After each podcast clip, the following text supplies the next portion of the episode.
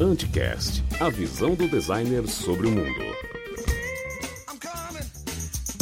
I'm coming, baby. I'm coming. Coming, coming, coming. Help me.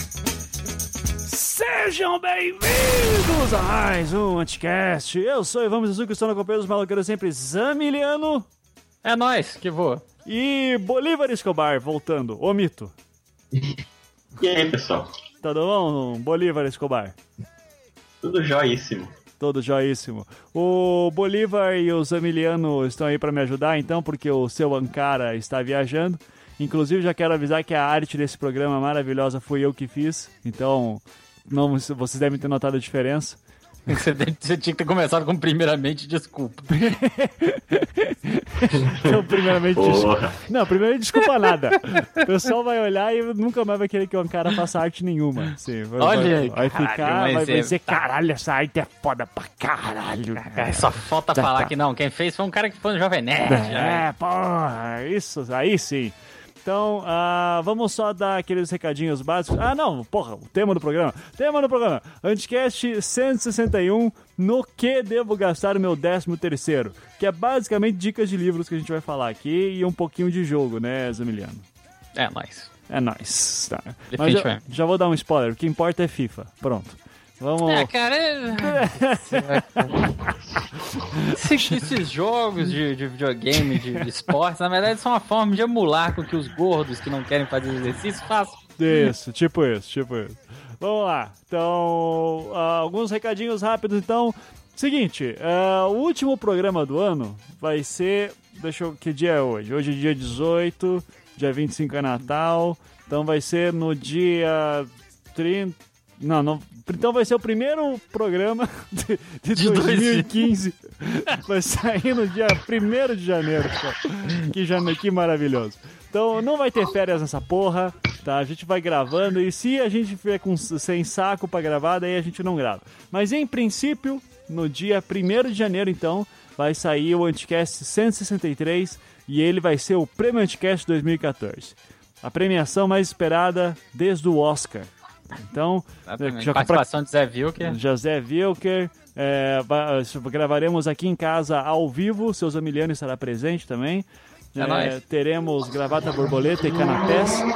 Tem um carro passando no Bolívar, provavelmente. né? Cara, isso tem que É verdade. né? É, é- O Bolívar tem lixeiros que, que gostam do Michael Jackson. É, tá, isso. Nossa. tá, depois a gente explica isso. Então é. Então, e que, que seja, Prêmio Anticast então 2014 e vai funcionar o seguinte: eu vou deixar no link da postagem um formulário, um Google Docs, você, com as categorias que eu vou montar baseado na sugestão de vocês que a gente vai comentar na leitura de comentários no final do programa. É, e as perguntas são abertas, vocês podem responder o que quiserem. Então, Ah, mas você tá muito democrático, cara. é, né? Ou não, né? Então, é, é, vocês vão lá, isso, então vai ser, por exemplo, sei lá, ah, o maior piti do Ivan no ano. Daí você vai lá e escolhe qual você acredita que foi o melhor piti que eu dei nesse ano, assim. Tá, beleza? Então, ah, então é isso. Participem do Prêmio Podcast 2014. Outros recadinhos, ah, nosso amigo Alex Nunes, é, que já participou, ele participou do Prefiro Bodriar, hein, do, do, do, do Beccari, que ele fazia alguns programas. É, inclusive o Beccari tá nesse programa, eu tô todo zoado aqui, eu esqueci como é que foi apresenta o Anticast. Então nesse programa tá eu, o Zamiliano e o Beccari. O Bolívar já tá aqui ajudando na, na parte técnica, né, hoje. Só Ah, vim dar uma olhada. só vim dar uma olhada, só vim ver qual é, né? É, O Beccari vai participar desse programa aqui então. Então é. E o Beccari, quando fazia o Prefiro Bodear lá em São Paulo, ele tinha um cara que ajudava, que é o Alex Nunes, que é nosso amigo. E o Alex recomendou, eh, pediu pra gente anunciar aqui eh, uma. a empresa de camisetas de um amigo dele, que é What is Music, ou qual é a música, se eu bem me lembro o nome. Eu, lembro, eu entro pelo link em inglês porque eu sou, eu sou internacional. Eu gosto de termos em inglês. Né? Então, ah, vocês vão ter um código de desconto se entrar na camiseta, na- na- no site de camisetas, que é ah, o código é Anticast, não tem erro. É, 10% de desconto e a proposta dessa marca é bem legal porque eles fazem tipo pictogramas assim de músicas. Então, por exemplo, lá tem Van Halen e daí tem um cara pulando. Daí qual que é a música? Qual que é a música, seus filhos da puta? Jump, Jump, isso. Pô. jump. Não, os Emiliano só gostam de funk, dele não sabe dessas coisas. Desculpa, eu tô muito emocionado porque hoje eu encontrei uma música nova do MC Livinho, então... Ai, meu Deus do céu. Tá bom, não vai ter MC Livinho ali no, no Ares Music, tá bom? Então, Pô, 10, passa depois, hein? é, 10% depois de tem que passar é MC Carol. Ah, não, parem, para. Pô, Caraca, eu tô, pô, tô, não, eu te passo, te passo depois. né? Pô, eu tô estragando o jabá do cara aqui, cara.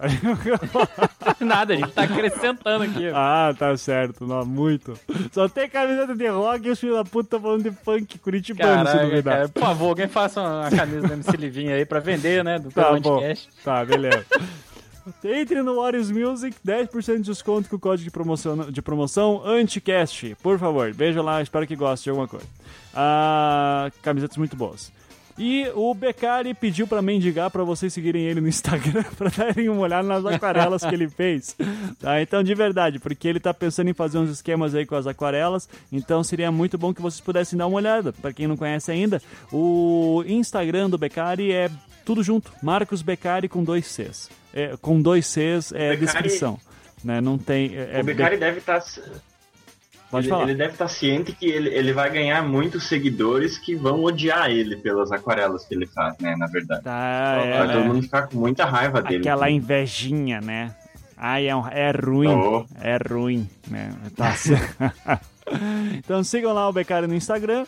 E agora aqueles jabás de sempre. Meu livro Até o Fim da Queda. Se você está ouvindo esse programa aqui no dia 18 de dezembro, aí na quinta-feira, ou dia 19, sexta, são os últimos dias para comprar na pré-venda com 20% de desconto e frete grátis. Então corra! Se você ah, tá ouvindo isso depois disso, fodeu, você vai ter que comprar. O, vai, vai ter que comprar, é uma obrigação, né? Ah, o, o livro no seu preço integral, que daí é R$ 44,90. Se você comprasse pela pelo frete grátis e 20% de desconto, você pagaria 30 e alguma coisa, não quero fazer conta agora. Mas é, então é isso, dê uma olhada no trailer que tá na postagem também. É o livro até o fim da queda, para quem não sabe, livro de terror barra horror é, e fala sobre demônios, assassinatos e teve um programa inteiro só dedicado a falar sobre o universo dele aí, com entrevistas a magos, né? E é, por fim, Duas, dois últimos recados, caralho. Ah, fala isso aí, vocês, Emiliano. Fala da camiseta aí, por favor. Ah, meu Deus, olha só. Ah, é a vida, né? A vida como é. Ah, Então, o que acontece? Existe agora uma camiseta que vocês podem comprar, uma camiseta linda, maravilhosa, com um gato que está com o seu título de bacharelado isso. na boca, né? Exato. É o gato do, do, do nosso querido e amado Becário, o gato que mijou em minha toalha. Isso, você o pode... Feodoro, exato. Feodoro, né? Esse fofo. Que não é o Ariano, é o Feodoro Negão. O Aí original. você pode comprá-lo no site. eh, Como é que é o nome do site aqui, gente? Humanos, é isso? Loja Humanos. isso. Loja Humanos, que são os piores tipos de gente. A camisa prefiro o Modriar masculino. Está mais barato do que muita coisa que tem relacionado com a sua mãe. Exatamente, né? O Bolívar me viu ostentando a camiseta no domingo passado, né? Então, Muito bonita a É, eu camiseta. posso afirmar, a camiseta existe mesmo. É. Dá pra comprar, ela é real. isso aí. Não foi Photoshop, né? Não foi Photoshop. Né? E lembrando também workshops meus, então, de História da Arte para Criativos em Curitiba e São Paulo e a Arte e Morte em Curitiba, São Paulo e Hangout. Se você tiver interesse, então, dê uma olhada no link das postagens, as inscrições do curso também, tudo isso para vocês. Sejam felizes e eh, espero que curtam os cursos. Ah, qualquer dúvida, manda e-mail para contato.anticast.com.br também. Então, esses são os recadinhos. Beijo pra vocês. Vamos pro programa e uh, o Bolívar volta lá na leitura de comentários e entra agora o Becari. Então, fiquem agora com o programa.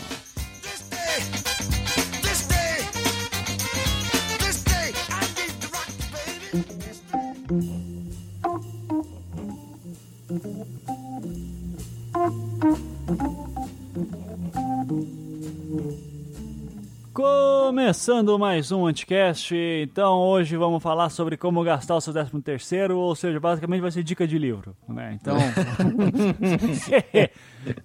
a não ser os amilianos, acho que os amilianos me, me acompanham num papo de games aí também, de repente, Porra, né? com certeza absoluta. Ah, então, maravilha. Mas vamos começar aí que a gente tá com o senhor Beccari de volta aí. Oi. Olha só.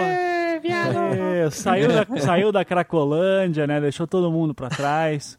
Né? Um pau Cara, eu vou, eu vou dizer que eu tava sendo, ainda estou, na verdade, avaliado por forças maiores. aí. Ah, tá vendo? Não, não pode estar na Cracolândia, né? É, eu tô aí, enfim, né, no meio de concursos, no meio de, de mudanças aí, né, justamente sempre em busca de um 13 terceiro uma, ma- melhor, Isso né? aí. Caralho. É, puta que pariu. Vivendo pra aumentar o tamanho do imposto de renda. É, tipo isso. Aí nessas horas tem que se afastar dos prejuízos, tipo anticast, assim. Que é isso, mas pô, sair da Cracolândia foi muito sacanagem, meu cara. Você tem que voltar pra lá, porra. Eu vou, Assim, eu vou ter, eu sei, a última etapa do concurso é quinta, né? é, Quinta tarde você já tá de volta, então. É, já, eu sou puxado pro abismo. Eu tento sair, eles me puxam de volta. É, o vício. né? É, tá bom, então vamos lá, gente. O- eu sei que o Beccari lê pra caralho, então ele deve ter um monte de dicas aí. Ah, mas assim, você não vai falar tudo de uma vez só, tá, Beccari? Vamos revezando. Então, faz o seguinte: Fulaninho tá com o seu 13 terceiro ali, tá dizendo assim, putz, eu quero gastar, eu Um não livro. sei no quê. Com um livro, né?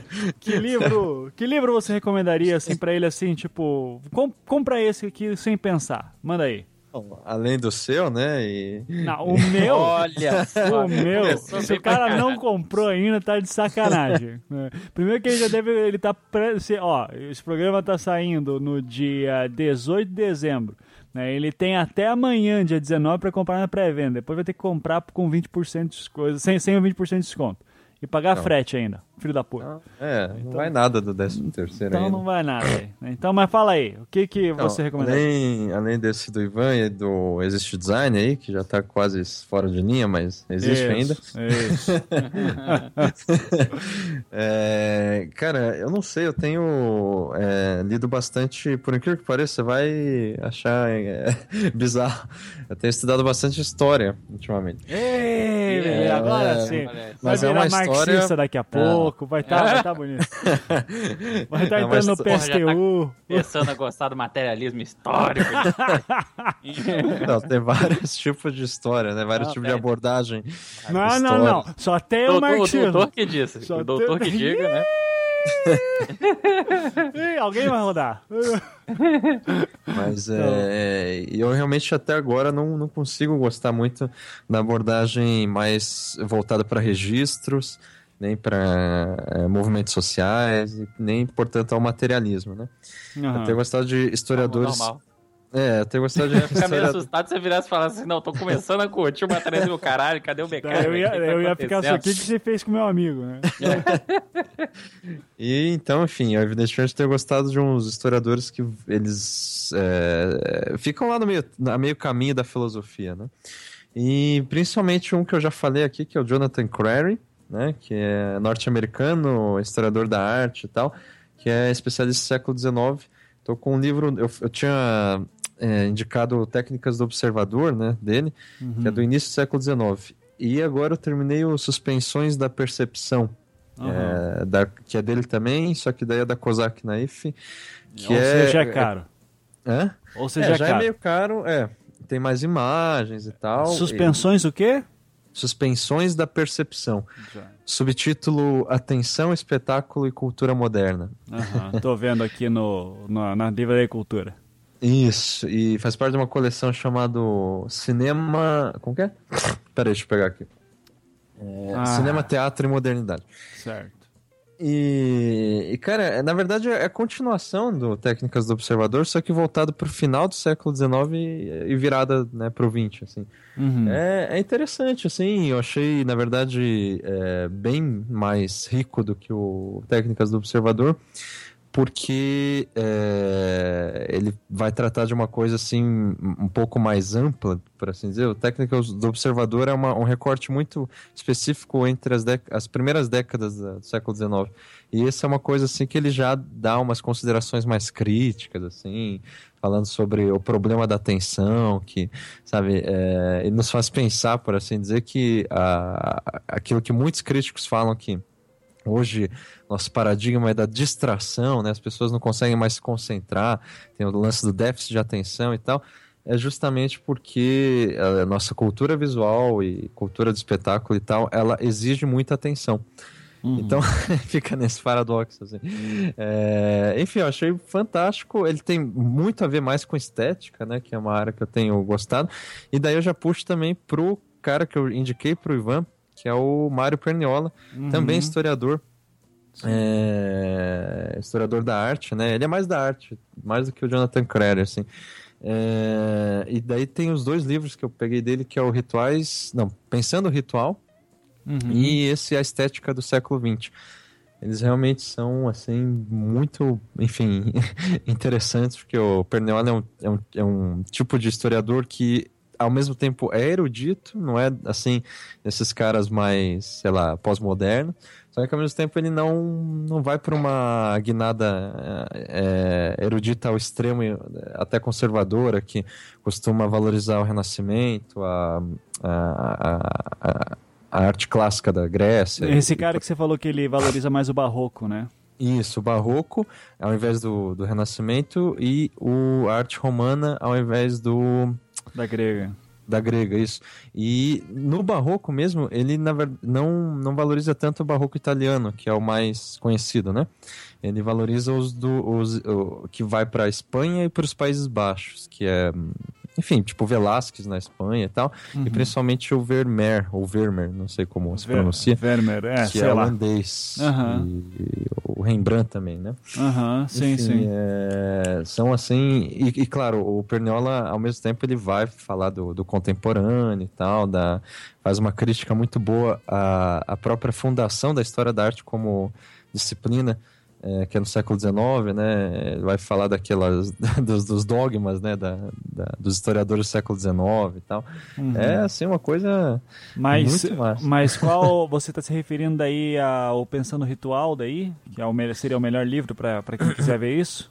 Então, o Pensando Ritual ele é mais voltado para é, é, a arte romana e o barroco. É, tá? é, exato, que é o que a gente estava falando Isso, agora há pouco, né? Exatamente. Que é a estética do século XX, pelo nome, acho que se foca é. mais no século XX, né? Isso, mas daí nesse livro que ele começa fazendo uma revisão, assim, da, do século XIX, mas da criação da história da arte no século XIX, entendeu? Ah, daí ele faz a crítica, por exemplo, naquele Wolfling, mesmo na escola lá do Hauser e tudo mais, uhum. que, que criou assim umas, as classificações que a gente mais usa hoje ou mais conhecidas, né? O próprio Gombrich é. ele chega a citar também? Ele cita, mas não porque o Gombrich não é do século XIX, né? Então, é, mas, mas é... ele já pega, mas o Gombrich ele pega toda a tradição de é. separação, é. né, do século sim, XIX, sim. que é o que eu uso em é. sala de aula porque é a mais didática, assim, né? É bem, sim, sim. É, para para primeiro ano é ótimo. Ele fala exatamente isso, que o Gombrich é totalmente didático e as classificações dele são assim bem recorrentes. Ele até afirma que o Gombrich a, a, forma de pensar dele é parecida com aquela divisão é, que ficou muito é, emblemática no século XIX da arte linear e a arte pictórica. Uhum, sabe? Uhum. Que é, é, sei lá, é pensar com linhas e pensar com manchas, isso no âmbito formal, né? Ou pensar através de momentos e pensar por narrativa, uhum. né? No caso da pictórica. Uhum. Enfim. Ah, muito é, bom, muito são bom. encomendas assim que eu dou para quem. Porque geralmente, cara, o que eu vejo assim, pelo menos da minha parte, assim, é, eu nunca consegui assim gostar muito da história porque. E olha que eu gosto de ler, né? Mas uhum. eu tenho muito sono, assim. Filho da puta. Não, é, principalmente nos historiadores assim que são que valorizam bem a classe da história, assim que é, assim que vão falar de registros e de sabe documentação bem precisa e por aí vai. Isso é uma coisa assim que O cara vai lá e coloca assim, não, porque a produção de algodão em 1700... Isso. E eu, eu até entendo o gosto, porque é, me parece, na verdade, um gosto bem nerd, assim, tá ligado? Tipo assim. ah, não, o tipo específico do tecido e tal, uma coisa muito assim. Dos cara, Específica, né? sabe daquele cara que quando criança queria ser arqueólogo, assim? Sei. Pode ser eu querer ser arqueólogo.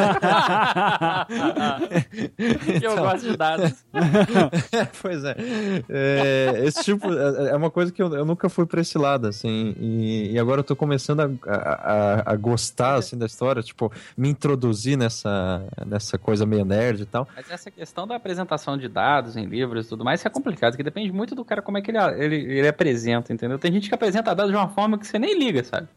É. Tem gente que vai lá e coloca aquela tabela grandona numa página só, putz, dá um ódio disso, cara. É. é que nem eu tenho aqui pro doutorado eu tô usando. Deixa eu ver aqui. Acho- eu, se eu não me engano é o Boris Fausto, mas eu acho que eu tô falando merda. Não é ele não. Deixa eu ver, tá aqui do meu lado. É o. É, não, Boris Fausto mesmo, que é uma coleção que ele fez História Geral da Civilização Brasileira, que é em, sei lá, 15 volumes, o caralho. E, Misericórdia. e é, é legal, assim, porque ele tem uma. é, o- o Bo- eu gosto muito do Boris Fausto porque ele analisa de tudo, assim, sabe? Ele, é, o- o- desde, assim, narrativas até dados oficiais, até.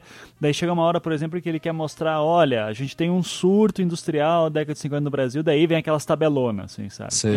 Daí eu, eu acho legal Você- quando. é quando tipo uma os história profissional, né? Tá é, é, é aí que tá. Eu acho que assim, a, a tabela, cê- até minha orientadora fala assim, olha, de vez em quando é legal você jogar uma tabela, assim, só pra, tipo, reforçar o que está falando, né? Mas eu, particularmente, até minha própria orientadora, que é historiadora, é, eu, e eu acabo me aproximando daí mais da linha dela, é, eu gosto mais de trabalhar também nessas fissuras da história que não tem muita, é, não tem muita clareza, né? Que daí a gente vai falar mais de uma nova história, uma história oral, assim Dá mesmo. abertura pra interpretação. Isso, que dá abertura para interpretação e você vai trabalhar mais com hipóteses. E daí você pega, às vezes, esses dados para tentar assim, dizer assim, "Ah, isso aqui é fundamentado. Agora, em cima disso, o que a gente pode fazer? Né? Então, ah, ver o que está na periferia. Né? Então, eu gosto, eu, eu gosto mais de explorar essa história que não é contada, né? digamos.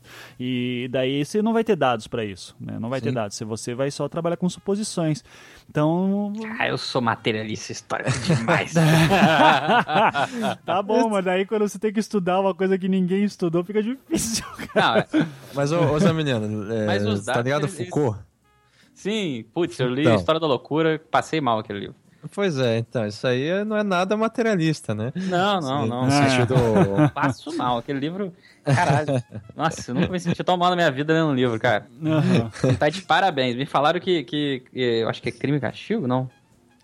Não, peraí, isso aí é do... Isso aí é Dostoiévski. É, não, não, é porque tem um dele, como é que é? O... Vigiar e punir, vigiar e punir. Vigiar e Sim, sim, punir, sim, sim. é um dos Me primeiros. falaram que vigiar e punir é mais bizarro do que esse. Eu falei, cara, eu não vou conseguir ler esse livro. É, eu, vi, É, eu, eu gosto o de História da Loucura, o, aliás, O Beccari isso não aqui, gosta muito de Jair e Punir, mas eu gosto bastante. Eu não sei se. É que, assim, eu tenho lido também Foucault, eu tenho gostado do Foucault bastante, só que ele tem basicamente duas fases, assim, né, o pessoal É. coloca. E o Vigiar e Punir é das primeiras, assim, é, dele, que é- é uma coisa bem... Putz, é aquele estigma dele, estereótipo de, de ser meio paranoico e tal, Sim. sabe? Aham. E daí quando você- ele começa a entrar lá na história da sexualidade, e nas técnicas de subjetivação, ele pensa a vontade do saber, né? Daí vira filósofo, daí vira merda. Aí. Não, daí é a parte que interessa.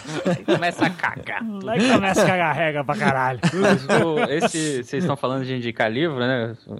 Acho que, que A História da Loucura é um bom livro pra indicar para as pessoas ficarem doidas. Não, brincadeira. História da Loucura é um livro que é muito interessante, cara, que... Cara, é- principalmente pra minha, minha vida pessoal, porque eu tenho uma tia que ela é paciente da saúde mental, né?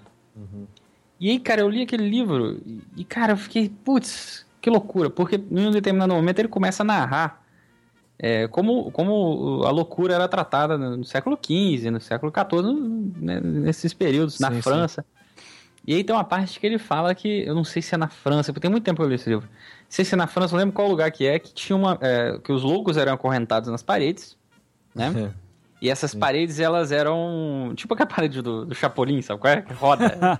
Sim, sim. Né? Tá. E, e em um determinado horário do dia, eles rodavam essas paredes, essas paredes eh, davam pra fora do, da instituição, do manicômio, né? E as pessoas passavam ali pra ficar vendo os loucos, sabe? Sim. É, mano. Assim, não é uma coisa dispositiva. Olha o doido aqui, olha como é que o doido é. Cara, mas né? isso é muito recente. Isso que é impressionante. Isso essas é, cara, essas isso é muito práticas são bizarro. muito E aí, recentes. isso, isso me lembrava de quando eu visitava minha tia na, na, na- na instituição manicomial que tinha aqui em Volta fechou, cara.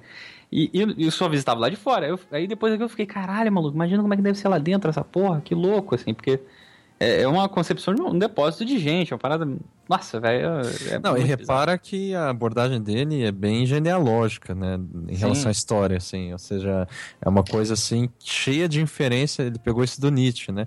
Que a história não é exatamente linear e tal. E você Uhum, pega uhum. essas, essa- alguns pontos, assim, que geram uma, um discurso que ah, é, percorre até hoje e atravessa, assim, essa linearidade, é, sabe? Tipo, independente, inclusive, de, alguma, de alguns fatos históricos que, teoricamente... Sim, sim, a concepção, a eterna concepção de que o louco tem É. uma força sobrenatural, né? Que é uma coisa que até hoje, assim, ah, não, porque o louco ele tem uma força sobrenatural, não é que ele tem uma força É, sobrenatural, mas ele isso- só não vai medir, né? Ele não vai ter o mesmo nível que você. Se você estiver querendo escapar, você vai fazer de tudo pra sair, então, né? Sim, e daí tem esse livro do o Vigiar e Punir, que apesar que é da primeira fase do, do Foucault, eu gosto muito porque as, ele faz inferências também de trabalhar da, da, da própria violência e da vigilância, né, de uma maneira bem paranoica, assim, mas é, eu acho legal porque ele vai já trabalhar assim como a gente começa a introjetar isso nas- no- nos corpos, né, os corpos gentis, no caso, É.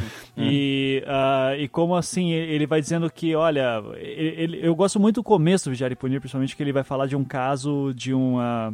Ai, o- é- era No começo ele não fala do. uma do mutilação panóptico pública, do, assim. do- Não, do não, cara, que eu me lembre. Puta, faz tempo que eu li também, mas que eu lembro ele começa narrando um caso de um, de um suplício público, assim. E daí ele vai falando assim que o corpo foi arrastado por toda a cidade, pra, e daí ele vai falando, ele vai dizendo assim, olha como, como é- ele vai dizendo assim, olha como é violento, né? Ele vai mostrando assim altos graus de violência. E daí ele vai falar assim, ó, é muito confortável a gente achar hoje em dia que a gente tá longe dessa barbárie, mas na É. verdade o que acontece é que a gente introjetou muitas coisas disso pra gente. Então hoje a violência não é mais é, exposta desse jeito, mas a gente trabalha com outras formas de violência, né? Então ele vai trabalhar Não, com violência Só, só você de outra pra forma, pensar, né? você Também. pensar naquele presídio que o Bolsonaro adora, né? Que é Pedrinhas, onde as pessoas eram decapitadas né, e É, tudo mais. maravilha. E Pra daí, abrir assim, espaço. daí, quem tem interesse por esse assunto, tem um outro livro que eu acho ah, tão bom quanto, que é um livro chamado História da Violência. é, do Robert Muckenblad, assim. Ele, ele é carinho, ele custa 100 reais, assim. Ai, ah, mas ele, cara, é muito bom também, porque ele vai analisar toda. Ele vai fazer um, um, apa- um, um apanhado histórico assim, de relatos de torturas e mortes públicas que aconteceram desde a Idade Média, assim, tal. Uhum. Então, se não me engano, desde o século XIII, assim. Sim. E é muito legal, assim. Ele vai dizer assim, olha, quando que começa a surgir o assassinato? Quando que o assassinato, por exemplo, vira um crime? Tá? Porque Uhum. por muito tempo não foi. Então, quando é que isso aí vai se tornar um problema social? E ele vai mostrar, olha, o assassinato vira um problema social justamente no momento em que a violência começa a diminuir. A violência social começa a diminuir, então um assassinato começa a ser uma coisa que incomoda. E daí alguém tem que saber pensar o que, que a gente faz com o assassino. Muito legal, assim, você vê as construções sociais disso, assim. É, não, o Foucault ele deixa claro isso como a ideia do homem, né? A partir lá da, do século XVIII, mais ou menos, é, gera também a preocupação com a violência de uma maneira mais é, né, interessante. Eu, é, tem um livro também do Terry Eagleton, chama Doce Violência, nessa linha, né? Ah, esse eu Mas- não conheço dele. Eu É go- que- gosto é- muito de Terry Eagleton, mas não conheço. É, Ele é bem, né, assim, sei lá, meio didático, assim, ele não tem uma... Ah, ele é demais, ele... É, ele escreve muito bem. Agora, voltando Ele é um Foucault... Humberto Eco mais, mais legal, assim. mais é. divertido. Mas o, o que eu acho interessante do Foucault é que todo esse papo parece que o Foucault é bem assim, sei lá, é- enfim, paranoico, ou, ou mesmo assim, tipo, vão favorecer as vozes da minoria que são oprimidas e tal. E na verdade, cada vez mais eu tenho, assim, é, entendido no, no Foucault que para ele essa questão da violência, ou, ou mais exatamente a questão das relações de poder, é aquilo que, de certa forma, constitui a subjetividade. Né? É, constitui, inclusive, o homem, ele, ele, de certa forma, de- bem grosso modo, ele precisa dessas relações de poder, seja sujeitado ou dominando, né? pra, pra, se, pra se reconhecer enquanto sujeito. E essa afirmação, assim, é, especificamente, ela é bem conservadora da parte dele. Aham. né? É bem polêmica, né? polêmica. Mas a ele é vai mas a gente ele é vai discutir filósofo. todo, é, a gente vai discutir todos os meandros do que significa poder, né? Então, se você, né, não é necessariamente porque assim, a gente fala de poder, as pessoas imaginam aquela é, o Que é civil. opressão, né? Não é, não é necessariamente opressão, de fato. né? Exatamente, Ele não. pega essa ideia do Nietzsche mesmo, a Essa- vontade essa- de poder. É só você parar pra pensar na questão da, da, da, da concepção de poder que o pai exerce sobre um filho, né? Então, assim, um pai ou a mãe, um, um familiar exerce sobre um filho, que não é um poder institucional, inacreditável, tipo o Estado brasileiro e o cara quatro, né? Não é isso, né? Tanto é que é, muita, é muito difícil você, na posição de filho, tentar ensinar alguma coisa pro seu pai, porque na concepção dele, como ele é pai, né, Sim, como sim. ele é, ele é detentor de saber maior, é mais velho que você, etc., ele tem um poder maior sobre você, né? Então tem toda uma... Não, e o Foucault, relação de ele é um cara que que, diria basicamente assim, isso é, é bem exemplar do Foucault, assim, tipo, ó, a transgressão das regras, a, a- a- sabe, a- quando você quer se libertar e tal, isso já é um ritual pronto, tá ligado? Uhum. você, você não tá quebrando nada, você, pra transgredir as regras, você vai seguir uma outra ordem de poder, assim, Sim. entende? Você vai criar uma Tipo, nova forma de poder. Exatamente. É. então, É um processo praticamente dialético. Opa! Mas seguinte, Emiliano, já Mas que assim, você falando já, que a gente que você tá tá falando- falando, então fala, dá uma dica de livro aí também. Ou Então, a gente coisa. tá falando de violência, dentro da temática de violência, eu acabei de puxar aqui na, na prateleira aqui, o livro que eu, eu até falei com o Beccario uma vez, que é do senhor Lavoisier, ah, né? sim. O I am a philosopher, I like to provoke. Violence, né? Como que É, violência, É violência, né? só, é. É, saiu pela Boitempo, um livro, cara, assim, eu comecei a ler, eu até falei com o Beccario, falei assim, cara, que desgraça de ser humano esse porra desses vídeos aqui é. Porque você começa a ler o negócio e fica assim, caralho, eu não tinha parado de pensar nessa merda.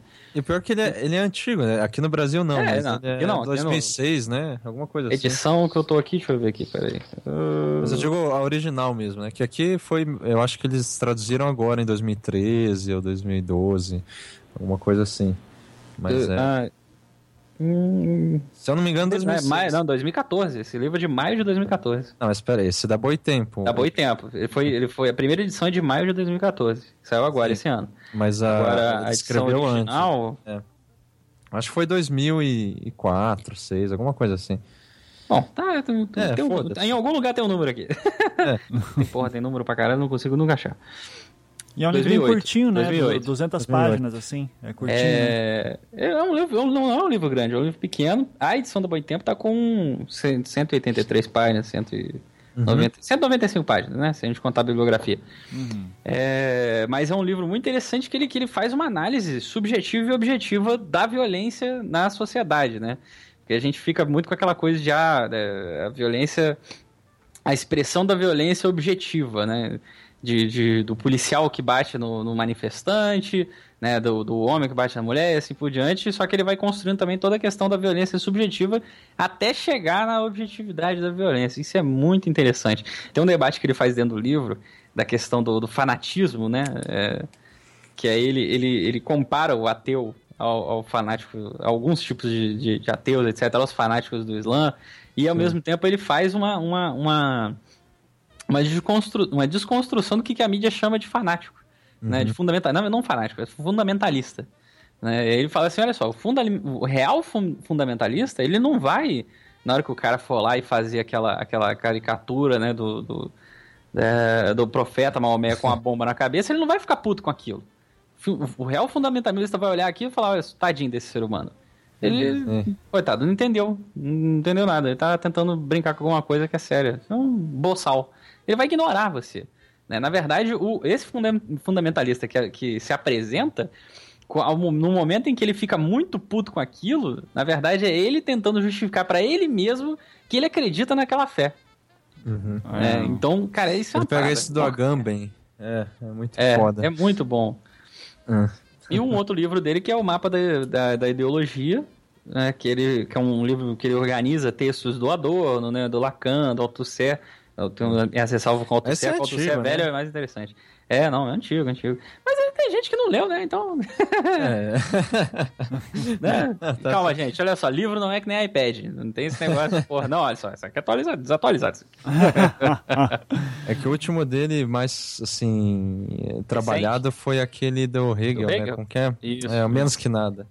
Porra, tem que- sabe? mil É que- páginas daquela parada, É. meu irmão. Não, é, porque eu ia da falar da que- Verdade tem dois mil. Por isso que eu falei que aquele livro da violência é, é curto, é pequeno, porque, É. porra, o Menos Que Nada tem quantas páginas aqui eu tô Mil vendo? e pouco, é. Não, o Menos Que Nada tem Tem uns 656, 700, é. o Vivendo no Fim dos Tempos tem 368, o Visão em Paralaxe tem uns 600 também. Ah, É, o- e é que assim, né? Esses livros, e esses livros estão 600, 300 páginas, assim e tal, e Uhum. com letrinha pequena, sabe? Não é aquela encarnação bonita, assim, aquela diagramação com uma margem gostosa, assim e tal. Não. É, É, aquela foda. coordenação, meu filho, você tem que ler. É. Mas, cara, ah, eu vou falar então de um, de um filósofo que eu descobri esse ano. É, de- é, eu já tinha ouvido falar dele antes, mas nunca tinha lido. Contemporâneo e que dialoga bastante com Zizek, embora de uma maneira, às vezes, geralmente conflitante, assim. Que é o Peter Sloterdijk, né? É, você já falou bastante dele aqui, né? Mas- É, eu- pois é. Eu, eu ouvi vocês falarem muito É, do- teve até O- um fio, um, porra, um não obstante que vocês fizeram, caralho. Basicamente sobre. o É, que foi do Bruno Latour, né? É, mas em homenagem ao Peter Sloterdijk. É. Grande, eu, grande Brudão. eu, eu falo Sloterdijk, foda-se. É, mas o, eu tinha falado do Ira e Tempo, num que a gente fez sobre aquele caso bizarro lá do assassino e tal, Aham, e sim. tem a ver com esse papo da violência. Eu acho que é, cara, a abordagem sobre violência mais, assim, lúcida, na minha opinião, claro, é esse do Ira e Tempo do Sloterdijk. É uma coisa, assim, que ele remonta desde os, das Grécia, da, da Grécia e tal, fala pra caralho, assim, do... do- da Revolução Francesa e por aí vai. É uma coisa é, fantástica, assim. E a crítica da razão cínica, que é o livro que o Zizek mais odeia do Peter Sloterdijk. Mas, enfim, é, são Eu livros... tô falando em livros que odeiam, né? Eu Tô, É. tô, tô pra ler o Capital do, do Hum. Piketty, né? Tô, Mas é, vocês já deram uma olhada, não? Eu não. Não, eu vi, eu comecei a ler o, o livro e tudo mais, ele fala bem do Marx lá, ô Marx. Então, eu, eu vi uma crítica que. Eu tava interessado em ler o livro, daí eu li uma crítica que eu. Eu li uma crítica do Zizek e do do David Harvey, né? Eu, não, eu, eu acho que, também. eu acho que foi a do Harvey que eu li, vê se é a mesma, que ele diz assim, se, é, por que não ler Marx direto, então? Uma, uma coisa É, assim. é, que o- basicamente que o é, Pickett, Pickett que fala, É, né? é. ele, ele, pega, ele pega um monte de trechos do Marx e daí comenta, e daí, ou seja, basicamente ele tá fazendo um, re- um recorte É, do mas Marx. não, não é só isso, assim, ele também, de acordo com o próprio David Harvey, eu não cheguei a ler o livro, ele traz muitos dados, muitos dados sobre a questão da, da concentração e centralização de renda, de, de renda no mundo, né, dos famosos 1% da Sim, sim. sociedade, etc. Nada que Lenin não tenha previsto. Ei, Não, é o mas- comunista. Mas isso o Marx Lenin- não previa, de fato. Então, o Lenin, ele, na, na, em um texto agora que eu não lembro, acho que se chama... Caralho, me, me escapuliu aqui na cabeça aqui. Texto caralho. É um texto do caralho. Lenin, É, mas quem se caralho. texto do Lenin, tem um texto do Lenin chamado. é, Quem leu Lenin? Imperialismo, imperialismo faz o superior do capitalismo, que ele fala do processo de centralização e, e- e- concentração do capital, e ele denuncia, ele, ele, ele diz que, a- que a- o período que a gente está vivendo se chama capitalismo monopolista, né? Olha aí. E aí fica nessa coisa de, de- das grandes empresas que vão fechando e trazendo mais para dentro e etc. E aí a gente tem a Coca-Cola, né? Que na verdade é uma companhia que eu, eu não quero, eu não gosto de Coca-Cola, mas vou tomar Fanta, mas é da mesma companhia, então, né? Porra, fica preso na mesma rodinha de bosta ali, né? Aham, sim. É. É, eu- na- na- nada muito novo também isso aí. Não, é, nada- se- nada muito se o- aí que tá, se o livro Capital do, no século XXI fala isso, tipo, não era... É. Sabe? Eu tô mais interessado pelos dados que ele vai trazer. Assim. É. tô- o David Harvey falou que ele trouxe muitos dados. Mas em É, geral. Foi isso que o Safato ele falou também. É, cara. É, é um livro de economia, né? É, e, e no E- final o pessoal tá criticando que ele faz aquela, né, dá uma... Ele fala, não, olha, só tem uma solução, a gente pode fazer um imposto progressivo aí, Sim, mais é. que, que é uma coisa meio... Como é que eu vou dizer assim? É, é, é mais. cara, é mais a defesa- socialismo, assim. Então, mas é a defesa padrão do, do Safatli, né? Essa questão de imposto progressivo Aham. de taxar grandes empresas e tal. É, é realmente, na prática, é utópico. Mas, cara, eu não discordo que seja efetivo, se fosse, sabe? Mas. O problema, o problema é que, assim, ah, eu vou querer fazer isso do imposto progressivo e etc e tudo mais. Assim, a, a dinâmica e os lobbies dos, de- não não vão querer esse 1%. É, vai ter fuga de capital. Ou faz, se fizer isso no planeta todo, não vai ter pra fugir pra lugar nenhum, entendeu? Mas como não vai ter pra fazer, o capital vai, vai fugindo de cada área. Então você começa a fazer esse imposto progressivo aqui, aí o capital, não, vou foder com essa porra aí pro pessoal falar que né, esse negócio de impo- imposto progressivo tá dando errado, vou embora pro Chile, vou embora pra outro país. É, aí você vai tendo aquela movimentação gigante de empresas trocando de local, etc. É uma Sim. tendência, né, do próprio... Então, então ótimo. Você deu a sua dica e eu quero pegar essa. A gente essa- tá fazendo um qual é boa gigante, né? Qual é a boa gigante? É. Eu quero pegar essa linha aí de crítica à capital, enfim, tal, falar de um, é, um cara representante da esquerda bem forte na Inglaterra, mas que é, ele é professor de, se não me engano, sociologia, mas ele escreve ficção científica. Né, e ah, que é o China Mieville, né?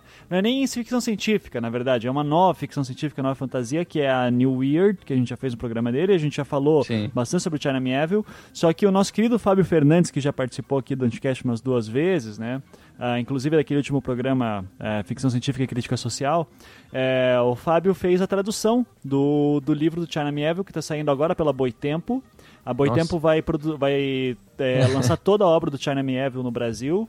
Que e massa. o, o Fábio tá traduzindo e ele saiu a primeira tradução agora, eu recebi hoje, eu nem comecei a ler ainda, já, mas já estou muito animado, que é o A Cidade e a Cidade. Eu vou ler aqui a sinopse para vocês verem, porque o Tiana Mieville, ele é ativista, já falei Sim, tudo sim. isso. E você, cara, você vê uma foto do Tiana Mieville, você não bota fé que esse cara é ele, sabe? Porque é um careca maluco com um um cara enorme, assim, é um armário com um monte de brinco na orelha, é Yes. todo tatuado e é tipo um puta acadêmico e um, um dos melhores escritores de ficção científica atualmente, assim, tá? Então é e com alta política, né? Então olha aqui só a sinopse. Quando o corpo de uma mulher assassinada é encontrado decade- na decadente cidade de Bessel, em algum lugar nos confins da Europa, parece apenas mais um caso trivial para o inspetor Teodor Borlo do Esquadrão de Crimes Hediondos. À medida que avança a investigação, as evidências começam a apontar para conspirações muito mais estranhas e mortais do que ele poderia supor, levando-o à única metrópole na Terra tão estranha quanto a sua, o Icoma. As duas cidades ocupam o mesmo espaço geográfico, mas constituem nações diferentes, monitoradas por um poder secreto conhecido como Brecha. Em ambas as cidades, ignorar a separação, mesmo sem querer, é considerado um delito imperdoável mais grave do que cometer um assassinato. Então, eu tô muito animado pra ler, assim, cara. Tô, tô, tô aqui só esperando terminar meu outro livro agora, que eu, que eu tô lendo. Então, dou- pô, você podia ter falado assim, outro livro que eu tô escrevendo. Não, não, não, não. não. Acabou de lançar igual Transformers? É, né? saiu tem mais três. Michael Bay Feelings, né? É, é Cara, que assim... tô louco, Vingadores, pra... tô louco pra ver aquele Graça Divina, cara. Ah, David Foster Wallace, É, esse daí... Esse é foda. Cara, Pra Michael Bay, vocês não têm uma noção de que a gente tá vivendo na era, na, na era da ejaculação precoce, não? Não sei se... Como assim, cara? É, cara, assim, é uma, é uma teoria que eu tenho, assim, mudando completamente de assunto. Porra, de David Foster Wallace e Jeremy Mieville pra ejaculação precoce. Ok, vai lá. Mas, cara, essa teoria não é sua, é do Lacan, porra. Porra, mas, mas ele chama de ejaculação precoce? Não, e não nessas palavras, né? Mas é o imperativo do gozo. Que impede a Ah, gente de gozar. Na- aliás, na verdade, todo mundo não, fala que é não. do Lacan, que é o Zizek, né, que, que, que popularizou isso. Mas, cara, você vai ver lá a Sociedade do Consumo do Baudrillard, ele antecede esses caras, meu. Ele fala exatamente Aham. essa tese e de que o, o imperativo do gozo é uma coisa, assim, que move o consumo e tal. Baudrillard é muito mais foda que Mas qualquer eu, tô- um. eu, tô, É. falando, eu tô falando isso por conta de, porra, eu tava um belo dia eu aqui quieto na minha casa, pá, de boa, não sei né? E aí fui ver uma dessas notícias sobre. Tava passando, né? Aí apareceu uma notícia lá sobre Vingadores. Porra, esse filme, né? Que tem um debate filosófico foda. Aí é, é, tava. O Zizek vai com certeza fazer uma foda, cara. Com certeza absoluta. Se eu fui capaz de falar de medo e, e, e angústia em, em Pacific Rim, imagina o que o Zizek faz. Aí. Porra, Pacific Rim. Aí tava, porra, notícia dessa assim, cara, de que já tá previsto mais três filmes depois desse segundo. Aham. né? E aí, o, eu acho que o, o, ter- o- o terceiro e o quarto, ou é o quarto e o quinto, não lembro bem, vão ter o Thanos como vilão e pá, não sei o que. Aí eu fiquei, porra, caralho, cara, o Não, negócio é o nem Vingadores saiu ainda, velho. 3, o Infinity Wars, que vai ser dividido em duas partes. Que é a parte Isso, um e vai ter parte aquele dois. negócio da, da, da- as joias do infinito. Ai, meu Deus do céu. Que é do Eu fui- caralho, cara. Eu, li no- Não. eu lembro que eu li eu fiquei maluco quando era criança. Então, assim, eu, eu sei, eu joguei o joguinho de Super Nintendo. Olha aí, o rapaz. Velho. Caraca, eu gostava muito, cara, era muito maneiro. É, mas assim, eu acho uma coisa assim tão, sabe, porra, ah, vai ter mais tantos filmes. Porra, que bom saber que vai ter mais tantos. Ah, o Thanos vai ser o vilão. Puta, cara, já me fudeu já, assim, já. Não, Já sei quem mas, é o vilão. mas, cara, é. E ainda assim Pois é é. bacana. O trabalho dos caras é tão bom que ainda assim é bom. Não, Então, vai ser bacana, eu tenho certeza que vai ser divertido de assistir, etc. Mas eu acho uma coisa tão, sabe, tipo, pô, me- eu quero me surpreender, cara, calma. Sabe, eu, quero um belo dia acordar Vai e ver tipo, filme iraniano, então, filho Não, da assim, puta. eu quero fazer exatamente igual o cara fez com Star Wars, sabe é? Um belo dia eu acordei, pum, trailer de Star Wars, nem sabia.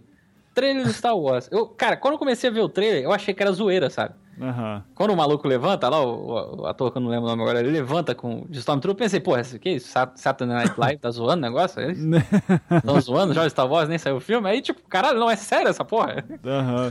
Não, e o Eu pior é que eu isso, passei quero a semana surpresa. inteira esperando sair a porra do trailer, e daí apareceu um monte. Vazou o trailer, vazou o trailer. Não, e daí cara. era tudo zoado, me E fudi o pior muito. que esse, isso. esse, esse negócio de ser surpresa, eu faço isso com a minha vida, né? Então, por exemplo, tem gente que começa, servidor público é foda. tem gente que começa o ano, tem uma menina que trabalha comigo, me dá uma, dá uma raiva disso. Começa o ano, assim, janeiro, você olha pra ela, ela tá com um calendário na mão, assim, contando quantos feriados tem no ano, sabe qual é? Ê, beleza. E já vai planejando os feriados.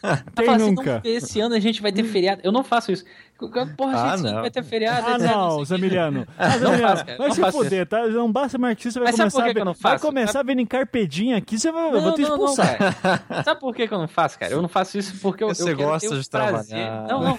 Eu quero ter o prazer de chegar numa semana, sabe? qual é? Pode servir E o alguém- Estado, a Não, não, não. Dilmãe. Eu gosto da surpresa, cara.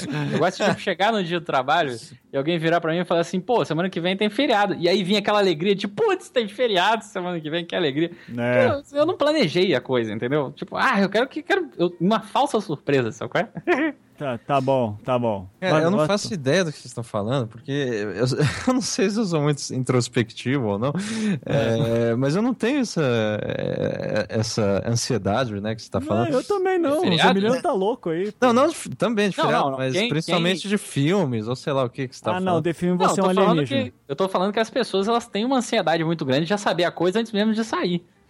O que, eu, o que eu- eu tô defendendo é, gente, pelo amor de Deus, dá um tempo, vamos ser surpresa um pouquinho, vai fazer outra coisa, sabe?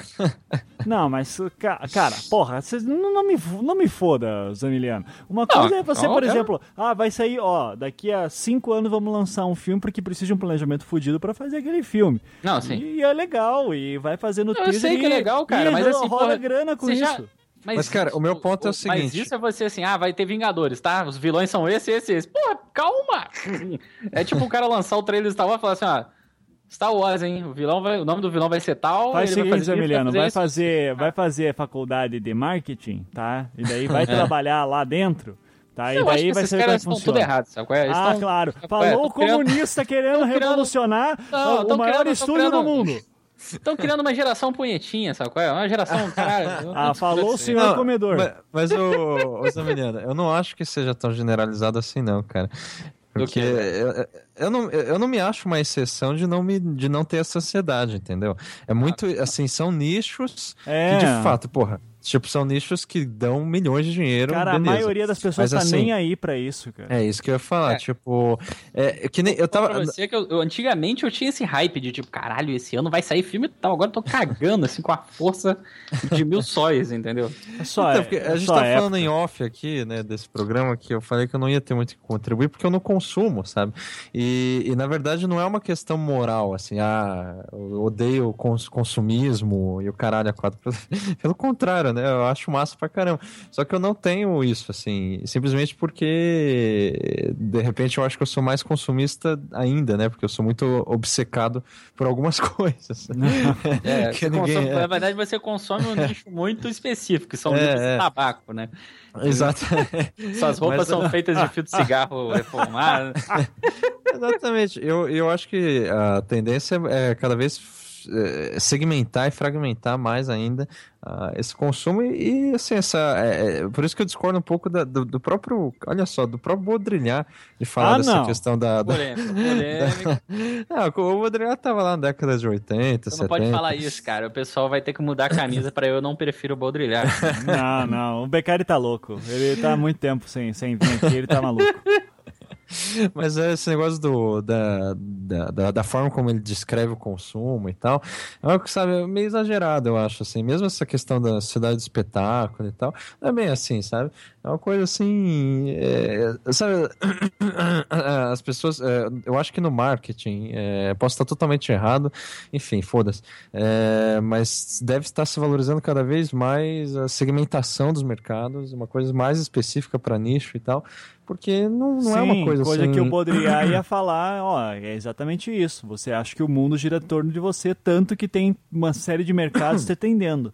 Sim, sim. Então é, cara, é, é- o foda da teoria do Baudrillard, já que é pra criticá-lo, é, é que ela funciona tão bem a ponto de eu poder dizer assim, ó, que no fim das contas o que o Baudrillard vai falar em um monte de livros, é, é, tanto, especialmente no Sociedade de Consumo e mais tende mais pra frente no Simulacro de É, é que o, o Sociedade que ele vai falar- pra mim é o pior livro dele. não, mas né? não, é bom, é bom. Pá, vai, só vai tomar no teu cu. Eu ele gosto fala, pra caralho do Baudrillard, caralho. Tá, mas, mas é que ele- esse é o mais ingênuo. Tá, assim. mas é que ele chega basicamente no, um simulacro de simulações, por exemplo, que ele, ele basicamente diz assim, ó, não tem saída, sabe? Eu, eu- por mais que você queira negar o consumo, você vai estar determinado por ele. Você tá num, Sim. sabe? Então é, você consome estilos de vida, você consome ideias e isso vai Então, se transformando em a- a- estratégias a, de A marketing. tese do, do Baudrillard, a tese do Baudrillard é, é- é em relação ao signo, sabe? Ele fala que tudo se Sim. transformou em signo, assim. Sim. E então ele se refere ao signo, a- aos aos significados, às embalagens, como é, de uma maneira pejorativa, ou seja, uma coisa negativa,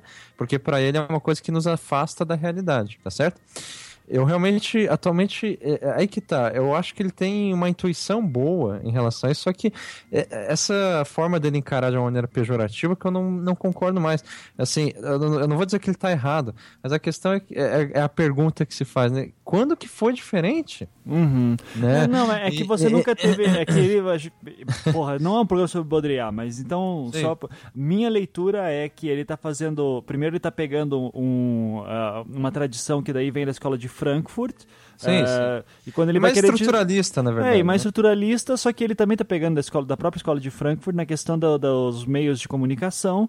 E Uhum. que falando assim, ó, você tá fazendo parte do meio de comunicação, cara, o- o- a diferença que nós temos com antigamente, é, século XIX, vamos dizer assim, até metade do século XIX, é que você não tinha um meio de comunicação de massa tão potente como tem hoje. Uhum. Então, por mais que você queira sa sair disso, você não tem alternativa. Mesmo, mesmo você querer ser, não, eu vou me isolar no mato e vou. É. já- isso já é uma ideologia consumida que você viu em algum meio de comunicação. É, exatamente, só que aí que tá. Ele fala, é, eu concordo com isso, assim, isso é meio até inquestionável. Só que ele fala isso com pesar, né? Sabe, É, tipo, eu, eu não entendo esse, isso pe- eu não vejo esse pesar nele, cara. Eu, É. é. mas é minha leitura daí, sabe? Eu, É, eu, eu- isso, nas primeiras leituras eu achava, porra, mas que cara pessimista, né? Mas daí eu vendo, mas daí assim pra mim foi um, demorou um tempo pra eu começar assim, eu vou fazer um exercício, eu vou tentar ler isso sem partir do pressuposto, do pressuposto meu que isso é ruim. Sabe? Então, e, e daí eu comecei a ler o Baudrillard e eu comecei a achar ele um pouquinho mais analítico. Caraca, Do que- difícil isso, hein? É, Difícil. difícil. Parabéns pra você. Não, mas é, foi um exercício difícil que eu não sou, nem sei se eu sou capaz de fazer de novo. É que, Mas, na enfim. verdade, a linguagem do Baudrillard, mais do que, sei lá, pessimista ou qualquer coisa do gênero, é meio sarcástico. É, e- Então, exato. isso que é foda. É. Você não sabe se ele tá eh, criticando ou não. Então, É, foda. Ele fica fazendo piada, assim, dá Uhum. pra Putz, ver. cara, eu tinha, assim. eu tinha um professor na faculdade, assim, que ele, que ele era assim, sabe? Uhum. Ele mandava uma piada pra você e você ficava desesperado, assim, tipo, caralho, o cara tá fazendo uma crítica bizarra ou ele tá zoando com a minha cara? Isso é e aí você ótimo. ficava o mês todo, sabe? Porque, caralho, o professor é muito foda, esse professor é foda. Esse professor tá dando aula no Unigran Rio agora. Esse professor é foda pra caralho, não sei o que, nananã. Aí depois você chega no cara e fala assim, pô, cara, você me criticou? Cara, não, eu tava zoando você. Eu é filha de uma puta, sofri pra caralho. Eu acho ótimo. Cara, falando então Até sobre hoje, cara, eu essa... encontrei com ele, ele ficou me zoando, Porra. né? Porra, agora você é web celeb, não sei o que, o caralho, será que ele tá me criticando, cara? Mas falando em questões sarcásticas e caras com alto grau de crítica aos nossos tempos, né? A gente citou ali o, o Graça Infinita do David Foster Wallace, né? O Beccari gosta muito de David Foster Wallace também. Bastante. Mas como é que você conheceu o David Foster Wallace? Foi naquele vídeo do é, Isto é Água? É, O- não, é, o, o que é, o que é What is Water? É, né? what- não, é This is Water. Ah, né? This is Water, isso é água mesmo. assim. Aham. Mas é, eu já conheci ele, eu conheci ele pela Sionara, que é a nossa amiga em comum. Aham, uma escritora Aliás- aqui de Curitiba. É, na minha opinião, a maior escritora viva que. Olha aí! Não, de verdade, eu gosto bastante Uma- da, da é. literatura dela. É Ela é muito, muito foda boa, mesmo. muito boa. E ela estudou o Foster Wallace, é, eu acho que no doutorado, ou no mestrado, enfim. É, mas eu acho que é no doutorado, porque um foi no, no Wallace e o outro foi em Kafka. Mas eu acho, enfim, foda-se, né? Daí Ela me apresentou, ela me apresentou o David Foster Wallace, os continhos. Eu comecei a ler os últimos que ele fez, né? Que é, são contos pequenos antes dele se matar. Mas, cara, É, é- Ele se matou bem novo também, né, cara? É, Tipo, 30 e poucos fez- anos, se não me engano. E, cara, o bizarro é que, na minha opinião, é, e também meio que influenciado por ela, é que ele era bem assim, não, não vamos dizer otimista, né? Mas que seria forçar a barra, de fato. Mas, sabe, ele era um cara assim que no fim das contas, tipo, afirmava a vida. E, sabe, nesse próprio discurso de Water era uma coisa assim, bem, tipo, ó, o mundo é uma merda e tal, mas mesmo assim, sabe, vale a pena e tal. Uhum. É, quem vê lá, a gente. é, enfim, é super conhecido esse vídeo, né? Aham. E ele se mata, assim. É. É que nem o Deleuze, Ma- né? Mas ele era chegou. um alegre. e- Você sabe se ele chegou a deixar uma carta de suicídio? Nada, assim? nada, nada, nada. Ninguém sabe direito porque ele se É. matou, então. Foi exatamente como o Deleuze que, de repente, se jogou da janela. assim. É, não, mas é que o Deleuze já tava com câncer, né, e tal. Então, Ah, é? o, que- o Deleuze já tava doente, então por isso que ele se matou. Entendi. É. Mas eu, é. eu- eu me lembro que eu já vi uma história, inclusive, que o Deleuze estava é, é, diagnosticado com câncer terminal, um negócio assim, daí ele tava. Daí ele se matou e daí foram ver que, na verdade, ele tava se curando. Tipo, que Ixi. merda. Então, Mas o lance do, do Foster Wallace é que ele está contextualizado lá nos, nos escritores norte-americanos, que eu acho uma, digamos, uma geração muito legal pós-beatnik, assim, sabe? aham. Que, é, que é da mesma tradição que vai vir o Palaniuk também, né? Exatamente. Sim. Palaniuk, Que eu tô o- lendo agora, cara, Palaniuk é demais, cara. Eu gosto muito do cara, assim. Eu tô, eu tô É. lendo o Cantiga de Ninari e o Condenada e, cara, qualquer livro do Palaniuk que você compre, você vai ficar feliz, assim. sabe? Mas Eu o... acho que essa é a tradição, cara, norte-americana de, que tem de melhor, assim, sabe? Mais do que os beatniks, eu diria até. É, não, eu, eu gosto das outras edições, tipo o, o Paul Auster, o Philip Roth, eu gosto É, mas daí é mais também. recente, né? É, mas, né, mesma coisa. É, Inclusive é mais, ma- mais antigo, inclusive. O, o, o Palahniuk e o Foster Wallace, se estivesse vivo hoje, estaria com 40 e cacetadinha. O, o Philip Roth tá com 80. Sei. É, É, então- eu não sei. Mas enfim, Mas é que é outra linha, porque os caras do. É, não, é outra do- linha, do- completamente. É, do Palahniuk e o Dave Foster Wallace, eles gostavam muito, assim, dos beatniks eles pegavam o Burroughs, né? Uhum. E, assim, um pouco antes dos beatniks, eles, ou ao mesmo tempo, né? Eles pegavam aquele Scott Fitzgerald, que é Aham. muito foda também. sim, sim, É, do Grande Gatsby. É, putz. é. Literatura. Mas falando em literatura já. É, não, mas eu quero li- falar do Graça Infinita, caralho. Não, Ah. vamos falar de joguinho. Mas você leu essa porra? Não, não li, mas é o seguinte, só pra só para contextualizar. O Graça Infinita é tido como um dos grandes clá- clássicos instantâneos do século XX. Tipo, É. saiu, a galera já ficou babando o ovo pra caralho. Isso. E o, e o fato de quase 20 anos depois ainda estarem falando bastante nesse livro é, é relevante. Né? E Sim. ganhou. Ele já tinha uma tradução do português de Portugal e agora foi traduzido para o brasileiro, né? Ah, e quem traduziu foi o Caetano Galindo, que é um é. dos monstros de tradução no Brasil. Ele traduziu o Ulisses do James, James Joyce. Joyce. É, o James Joyce, pra quem não sabe, é, um- é o Guimarães Rosa irlandês, que ele basicamente É. dizia que fazia qualquer coisa com a língua e ele fazia. E o, e o Galindo é um, monstro, assim, de tradução. E ele traduziu Graça Infinita. Esse livro, gente, tem 1.200 páginas, É quase. gigante. E ó, eu vou ler a sinopse aqui só pro pessoal sacar. Que, ó, no romance seguimos os passos dos irmãos Hal, Orin e Mário Incandensa, membros da família mais disfuncional da literatura contemporânea. Conforme tentam dar conta do legado do patriarca, James Incandensa, um cientista de ótica que se tornou cineasta e cometeu suicídio depois de produzir um misterioso filme que, pela alta voltagem de entretenimento, levava seus espectadores à inanição e à morte. Enquanto organizações governamentais e terroristas querem usar o filme como arma de guerra, os Incandensa vão se embrenhar numa cômica e filosófica busca pelo sentido da vida. E Caraca, assim, eu me lembrei daquela piada, da, da piada mortal do, do, do Monty Python. do né? Monty Python. né? então, a piada que mata todo mundo. Agora, a questão que esse Graça Infinita, cara, essa sinopse, assim, é, pelo que eu sei do É livro. bem marqueteira, né? Não, é bem marqueteira porque ela não dá conta. tipo, cara, é um Sim, livro que você claro. não consegue fazer uma sinopse. Porque, caralho, 1.200 páginas é muita coisa, sabe? Posso- Tem E- que começar a sinopse com a lê. É lê que é coisa pra caralho. É, é coisa pra caralho, velho. E é, considerado o Ulisses do, do início do final do século XX, assim. Então, é, Vixe, mas por quem? é, eu, eu já li uma Difícil, crítica hein? que dizia É. isso, cara. Assim, porque É, de, não, é de nível de importância. Porque assim, se você for pensar de é, livros densos, grandes, que têm uma relevância absurda para a literatura contemporânea muito recente. Não tem muitos, assim, sabe? Então, ah, Sei, e- esse, cara, é, eu tô muito ansioso, eu já encomendei o meu pela FENAC, se eu não me engano, pela FENAC, esse livro geralmente está 112 reais, mas Isso. é, pela FENAC parece que ele está saindo por 60. Eu comprei pelo menos por 60 reais. Eu não sei se ainda tá. Quem quiser compra que vale a pena também, assim, é, e, e- e o projeto gráfico dele da Companhia das Letras ficou muito foda, assim. Isso. Fala Posso de um literatura. rom- romance? Manda ver. É o último do Milan Kundera, que eu adoro, né? Ah, é, você falou num qual é boa roubado É. nosso. que é saiu pela companhia também, é a festa da insignificância.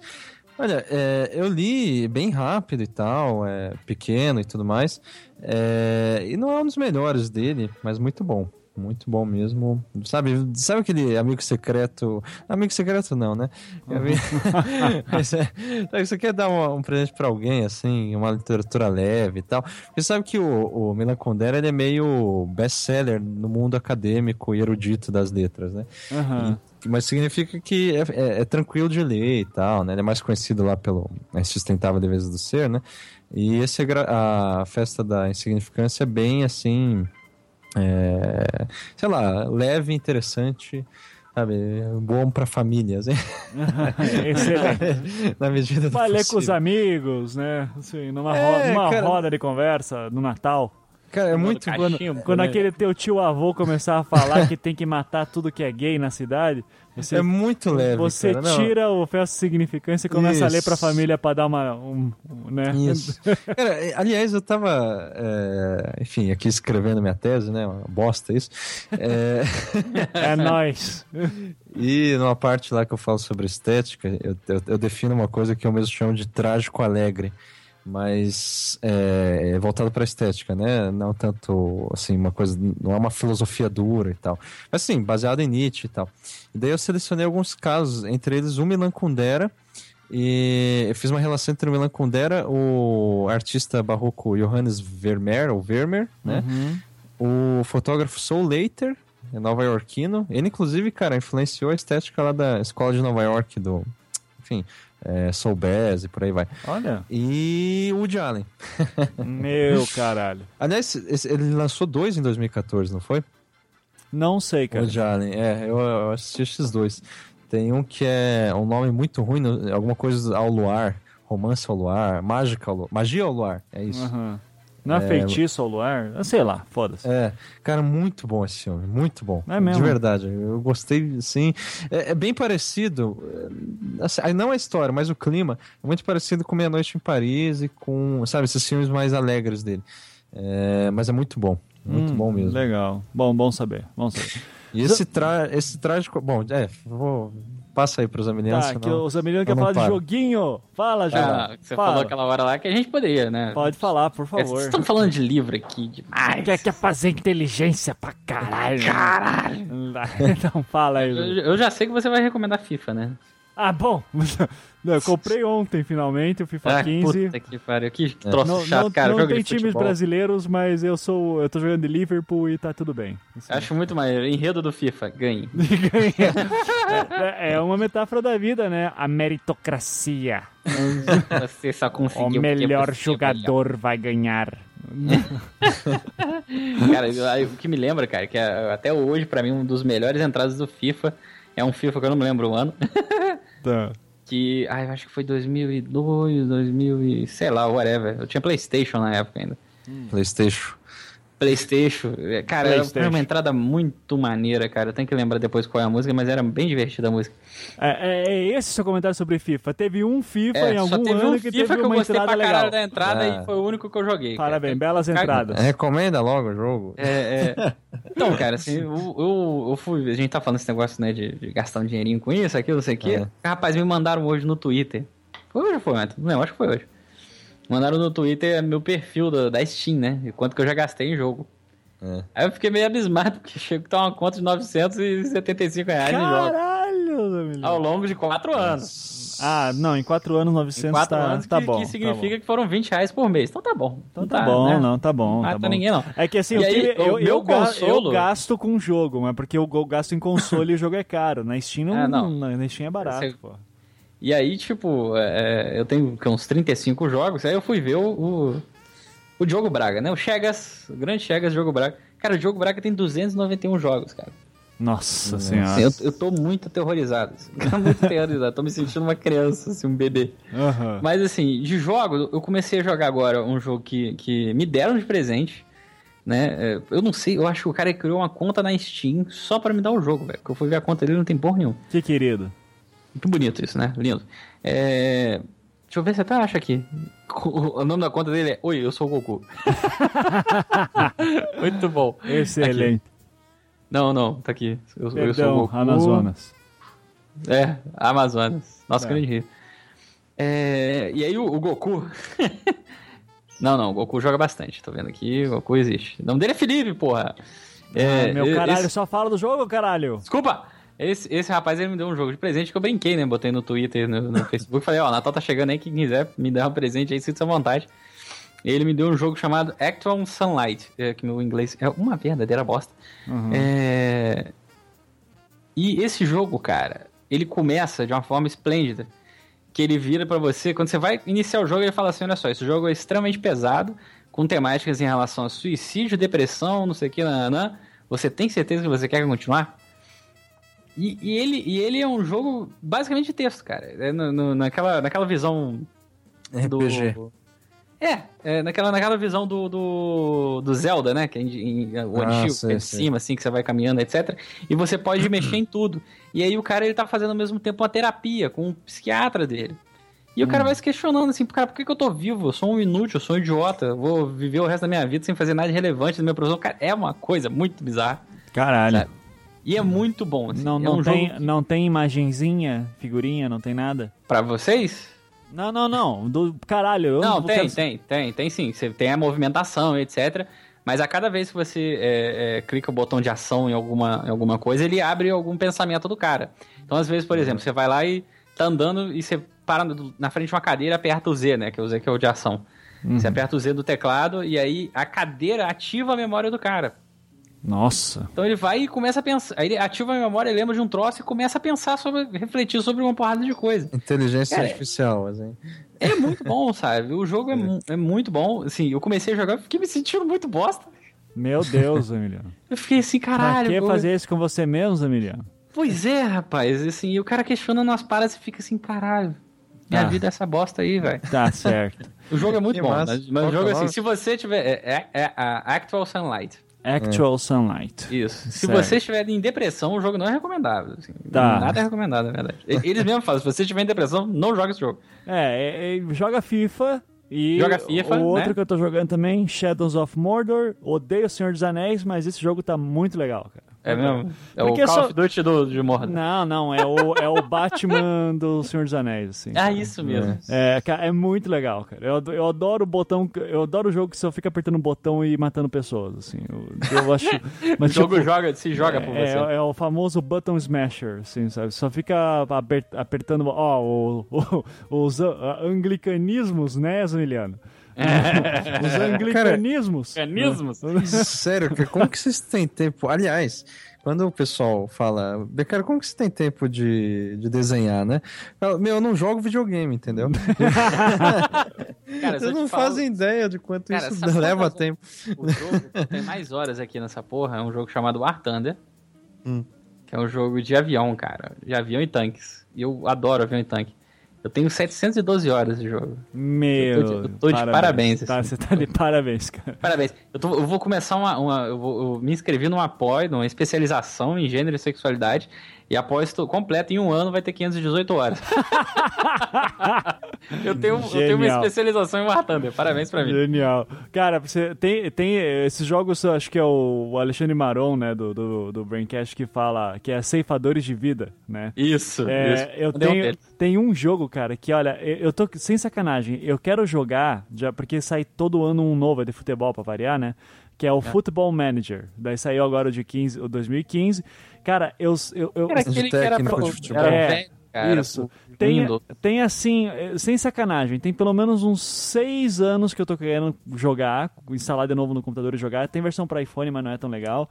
Mas eu só não compro, cara, porque eu sei que. eh, Vai eh, acabar, né? Não, não, cara, não, não dá. E- Esse é jogo. O pessoal fala de GTA É. V, o caralho. Não, cara, Football Manager é, é- é vício. É vício pra não- caralho. Não, tem fim, sabe? Não Não, tem não fim. tem, não jogar o que tem. quiser. Eu- é eu que sei- Thunder, não tem fim. Você fica lá batalhando, matando... Isso, porque eu sei, eu sei disso por, por assim, vivência própria, porque eu jogo Championship, eh, antigamente chamava Championship Manager, eu joguei ele muito em 98 e 99, né? as Cara, você lembra versões. do, do, Pô, do Posso famoso... falar, caralho? L-Foot. Desculpa. É legal, L-Foot. é legal. Eu joguei essa bosta. Tá, mas é que o L-Foot era podre perto, porque assim, o L-Foot era assim, você jogava 30 temporadas, os jogadores nunca se aposentavam nem nada. O Assim que é bom, cara, as pessoas Não, vai se fuder. O Championship Manager e agora o Football Manager, eles estão assim, tipo, tem, é, tem categoria de base, tem jogador que se aposenta, jogador que se aposenta e daí vira técnico. Então, tipo, eu lembro que em Meu Deus 99... do céu, cara, Sims do futebol. Cara, eu estava em 99, ou seja, começava na temporada 98 e 99. Eu fui até o ano 2027.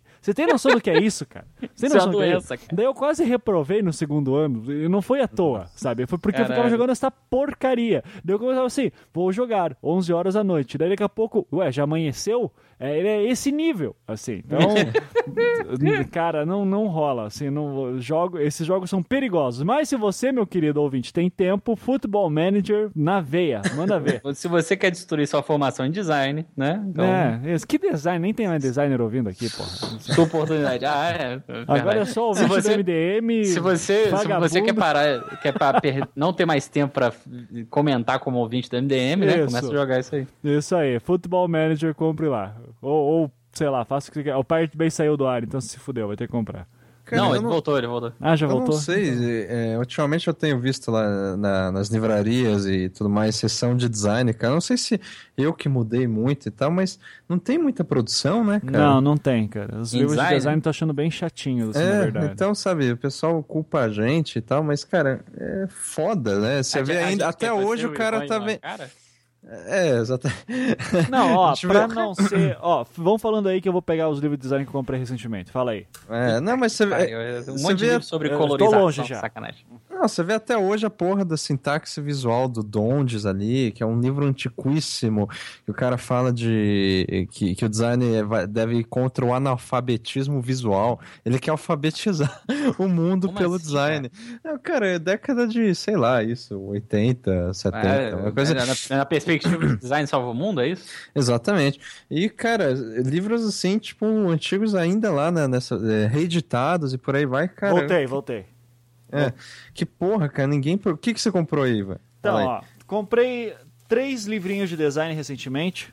Quais? É, um do organizado pelo Marcos Braga e Adora Souza Dias, que é História dos Design no Brasil 2. É, Ah, mas isso é antologia. é antologia de artigos de É. história do design, que eu acho interessante. Outro da Mônica Moura, organização também, que é Design Brasileiro Contemporâneo Reflexões. Bem interessante também, uma série de, de artigos de vários designers aqui. Deixa eu só, se não me engano, tem da. Ó, aqui, Lucine Niemeyer, Carlos Ibel Costa, uh, Vera Lúcia Nojima, Luiz Antônio Coelho, Cristina Portugal. Então, bem, muito bom, muito bom mesmo. E outro aqui, que eu sempre quis ler textos desse cara e nunca achava um livro que tinha junto, que é do... Daí é interessante para mim porque o meu doutorado está sendo sobre o Volner, então falo sobre a escola de Ume, e esse cara é importante que é o Tomás Maldonado. E saiu pela Blucher, o Cultura, Sociedade Técnica, do Nossa. Tomás Maldonado. Então, é, eu particularmente não gosto do, do, do pensamento dele, mas é, eu nunca tinha achado um livro que eu pudesse bater, entende? Então, é, com esse aqui eu comprei e achei, cara, muito, muito legal, assim, pra entender o pensamento do cara, que Mas foi um dos todos que você falou são bem acadêmicos no sentido de pesquisa, né? Ah, sim, sim, claro. É, tipo assim, eu, eu vejo também pela Blucher tem uma série, não sei se pela Blucher agora, sei lá, é, chamado Pesquisa em Design, que os caras estão publicando só antologia de artigo de um monte de gente lá. Teve aquela antologia, acho que foi pela Blucher também, que, se não me engano, o Ricardo ia lançar alguma coisa também, não sei se você lembra. Não, mas É. isso era pela linha acadêmica, linha de, tipo, que eles publicam lá dissertação, não é isso? É, é mas é, Uma, co- é uma coleçãozinha bem bonitinha, assim, com a lombada preta, não tô Sim, lembrando mas, agora. é, mas eu É legal acho também, que que- a, a tiragem é abaixo. É, mas, mas Eu tem acho- vários é livros muito bons lá, cara. Eu queria comprar a coleção inteira. Então, assim, mas o- bom. é só pesquisa, né? De, Só de pesquisa, sim. Eu acho interessante, claro, que tenha mais publicação de pesquisa. Só que, por outro lado, não tem publicação. Eu não vejo, pelo menos, além de, de- desses. é, como que é? Sei lá, tipo esses catálogos de logo, sabe? É, anuário, assim, de cada Aham. ano, assim, essas porras, assim. É que esses anuários É. agora saem pelas. é, sei então, lá, nem, né? é, nem, nem sai assim Clube de direito, né? criação. É, essas exatamente. Mas tirando isso, assim, eu não vejo.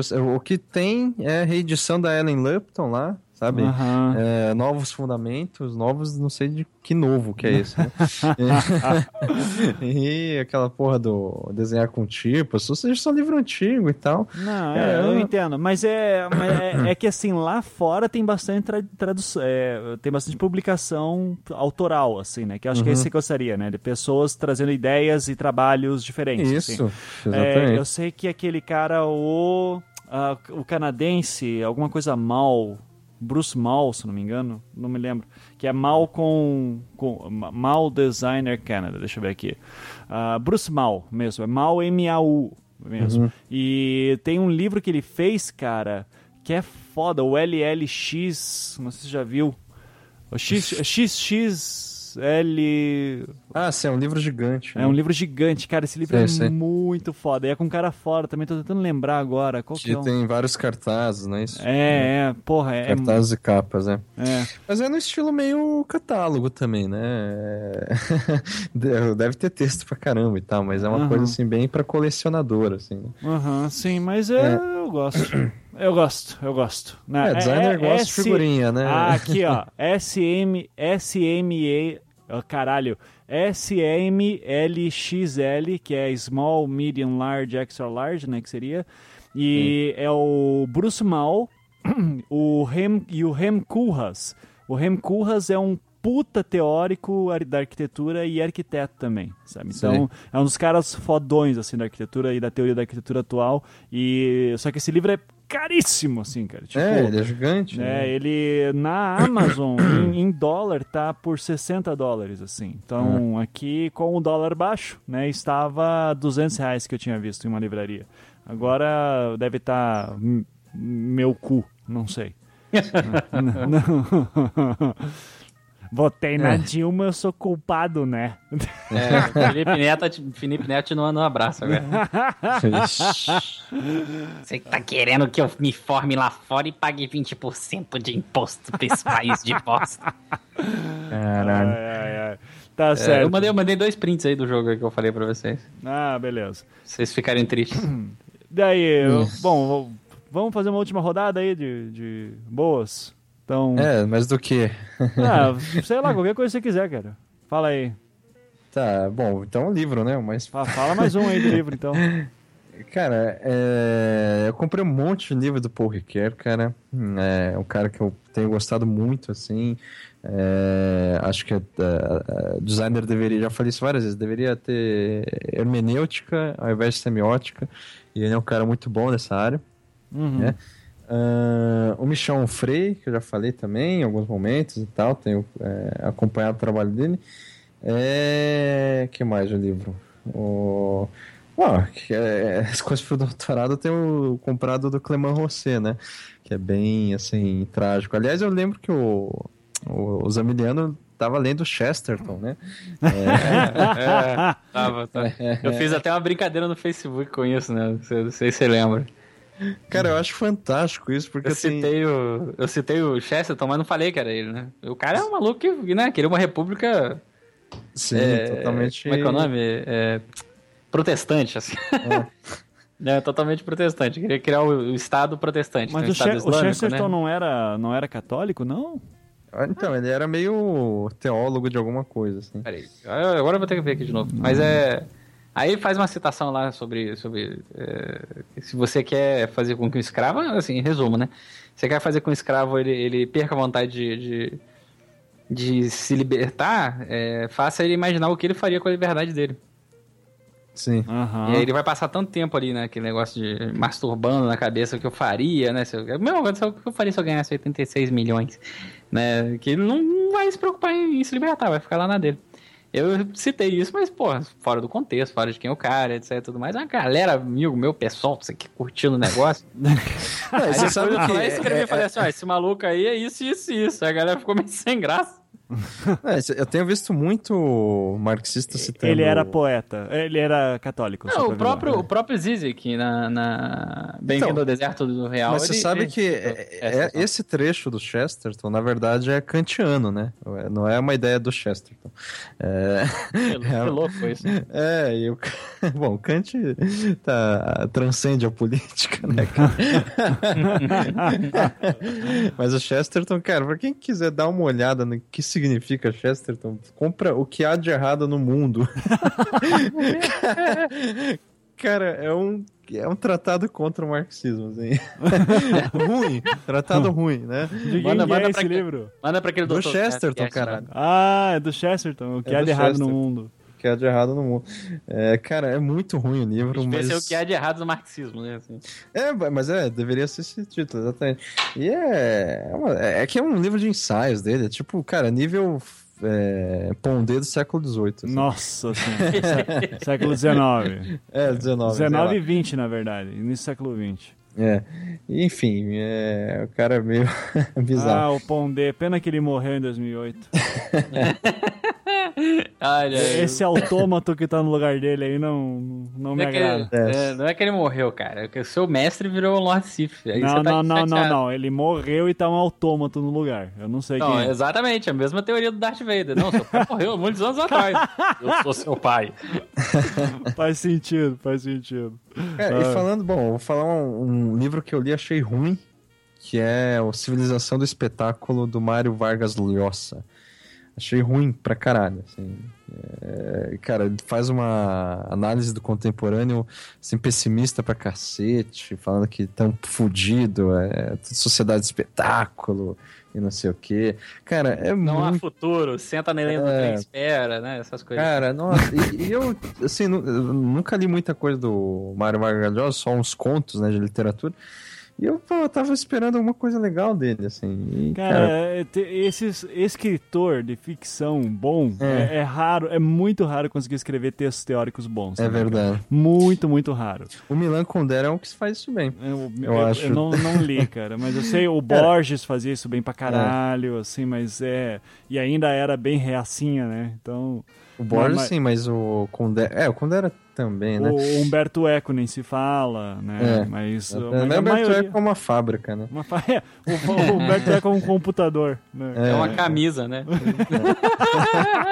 É uma empresa, ninguém sacou uma ainda. empresa, né? Ninguém Tem vários funcionários lá. Sim. É. O cara com aquela, aquela camisa da Eco, né? Assim, caralho, porra, tu já leu o Humberto Eco? Já. Já. Mas esse do Vargas Llosa é ruim e tem um que saiu agora pela editora, pela companhia, as letras do Milan Kundera também, chamado O Encontro. Ou Encontros. Alguma, co- encontro alguma coisa. Que é teórico dele, assim. é sobre estética literária. Muito foda também. Putz. E lá ele fala, inclusive, do Philip Roth. Ivan. Ah, é? É, tem um ensaio Olha. lá que ele fala do Ah, Philip Roth. o Milan Kundera tá nos Estados Unidos agora, né? É, não sei exatamente É, onde porque, ele tá. cara, é difícil um cara nos Estados Unidos que esteja produzindo e pensando em literatura não falar do, do Roth atualmente. É, mas assim, você né? sabe que o, o Kundera é um cara muito recluso, né? Sei, sei. Ninguém, ninguém tem notícia dele, sei lá, sabe? Ele não, não, não aparece porra nenhuma. De repente o cara lança esse A Festa da Insignificância, que ele lançou agora, em 2014. E, assim, mil traduções simultâneas, mas ninguém sabe de onde surgiu, tá ligado? Sim. o cara é bem recluso, assim. Olha. E o Milan Kundera é realmente, assim, pra quem quiser conhecer a teoria literária do Milan Kundera, eu recomendo a Cortina, né? Não esse um encontro que é um pouco mais complexo, assim. Que daí ele tem mais ou menos sistematizado lá o que ele pensa e tal. Aquele livro A Lentidão é teórico também, né? Ou é ficção? Não, é ficção. É ficção, mas ele, mas se eu não me engano, ele faz uma meta ele faz uma Isso, metalinguagem isso, ele- sobre é. lentidão na, te- na literatura, Ah, né? É, ele faz essas menções a, outras, a outros textos e tal. Mas isso é normal na narrativa dele, ele é muito. O narrador é muito, é muito impositivo, né, no, no Milan Kundera. Tipo assim, a, a voz do narrador é filosófica, sabe? O Aham. cara sempre dá opinião, assim. Ah, eu sei Tá como é. É, eu acho isso muito bom, assim. O meu, o meu, um dos meus narradores também é assim, tá? No Olha meu livro, Até o Fim da Queda, comprem. O livro que agora eu faço questão de ler todo com a voz do Maru Sadanha. Ah, meu Deus. Só, só as partes que aparece o personagem dele, caralho. Não, cara, mas eu acho a voz do Maru Sadanha muito agradável. Ah, então tá bom. Então dá pra ele, então. Filha da puta, cara. Será que essa foi a última piada de dar pra ele, então, do ano? Será? Será? Não, não. Eu- eu- cara, eu, cara, Perdão. eu acho que eu vou ter falado isso na introdução, mas é, eu só vou. O podcast só vai entrar de férias assim, tipo, não consegui gravar o programa essa semana. Tipo, não, porque- É, e é bem provável que o Beccari, o Beccari não viaja eu também não. Então é bem provável que, assim, em último caso, chama ele pra vir aqui em casa, tomar uma cerveja e a gente grava alguma coisa. É, quem vai viajar sou eu, né? Exatamente. Você tá... Não, o senhor e o Beccari, assim, todos já estão convidados para vir aqui em casa de gravata borboleta para Nossa. participar do Prêmio Anticast 2014. Sim. Sim, que Eu vou, eu vou falar igual aquele maluco lá, o Zé Vilker, sabe qual é? Sei, É, sei. Esse prêmio, ele... Excelente. Muito José Wilber que se igual um foi, bêbado se foi esse ano, né, inclusive. né? Então, tá, é, o Zamiliano, dê uma última dica aí pra galera. Eu tenho duas dicas, né? Uma dica é um livro para quem gosta muito da questão de quem gosta de quem é, é chegado em antropologia e tudo mais. É um livro da Miriam Gondeberg chamado e Vestido, que ela faz uma análise. É, vocês estão me ouvindo? Foi um silêncio? Sim, não, sim, não sim. tô, Ah, tá. não, não É porque apareceu uma mensagem aqui, eu pensei que tinha, tinha caído. É, que ela faz uma análise, é, na verdade, um livro, uma organização de artigos, né, que fazem análises antro- antropológicas da, da- dos ritos de- do corpo, né, e da, da vestimenta carioca. Meu Deus. Assim, cara, que eu- eu- coisa eu na bairrista pra caralho, cara. Hã?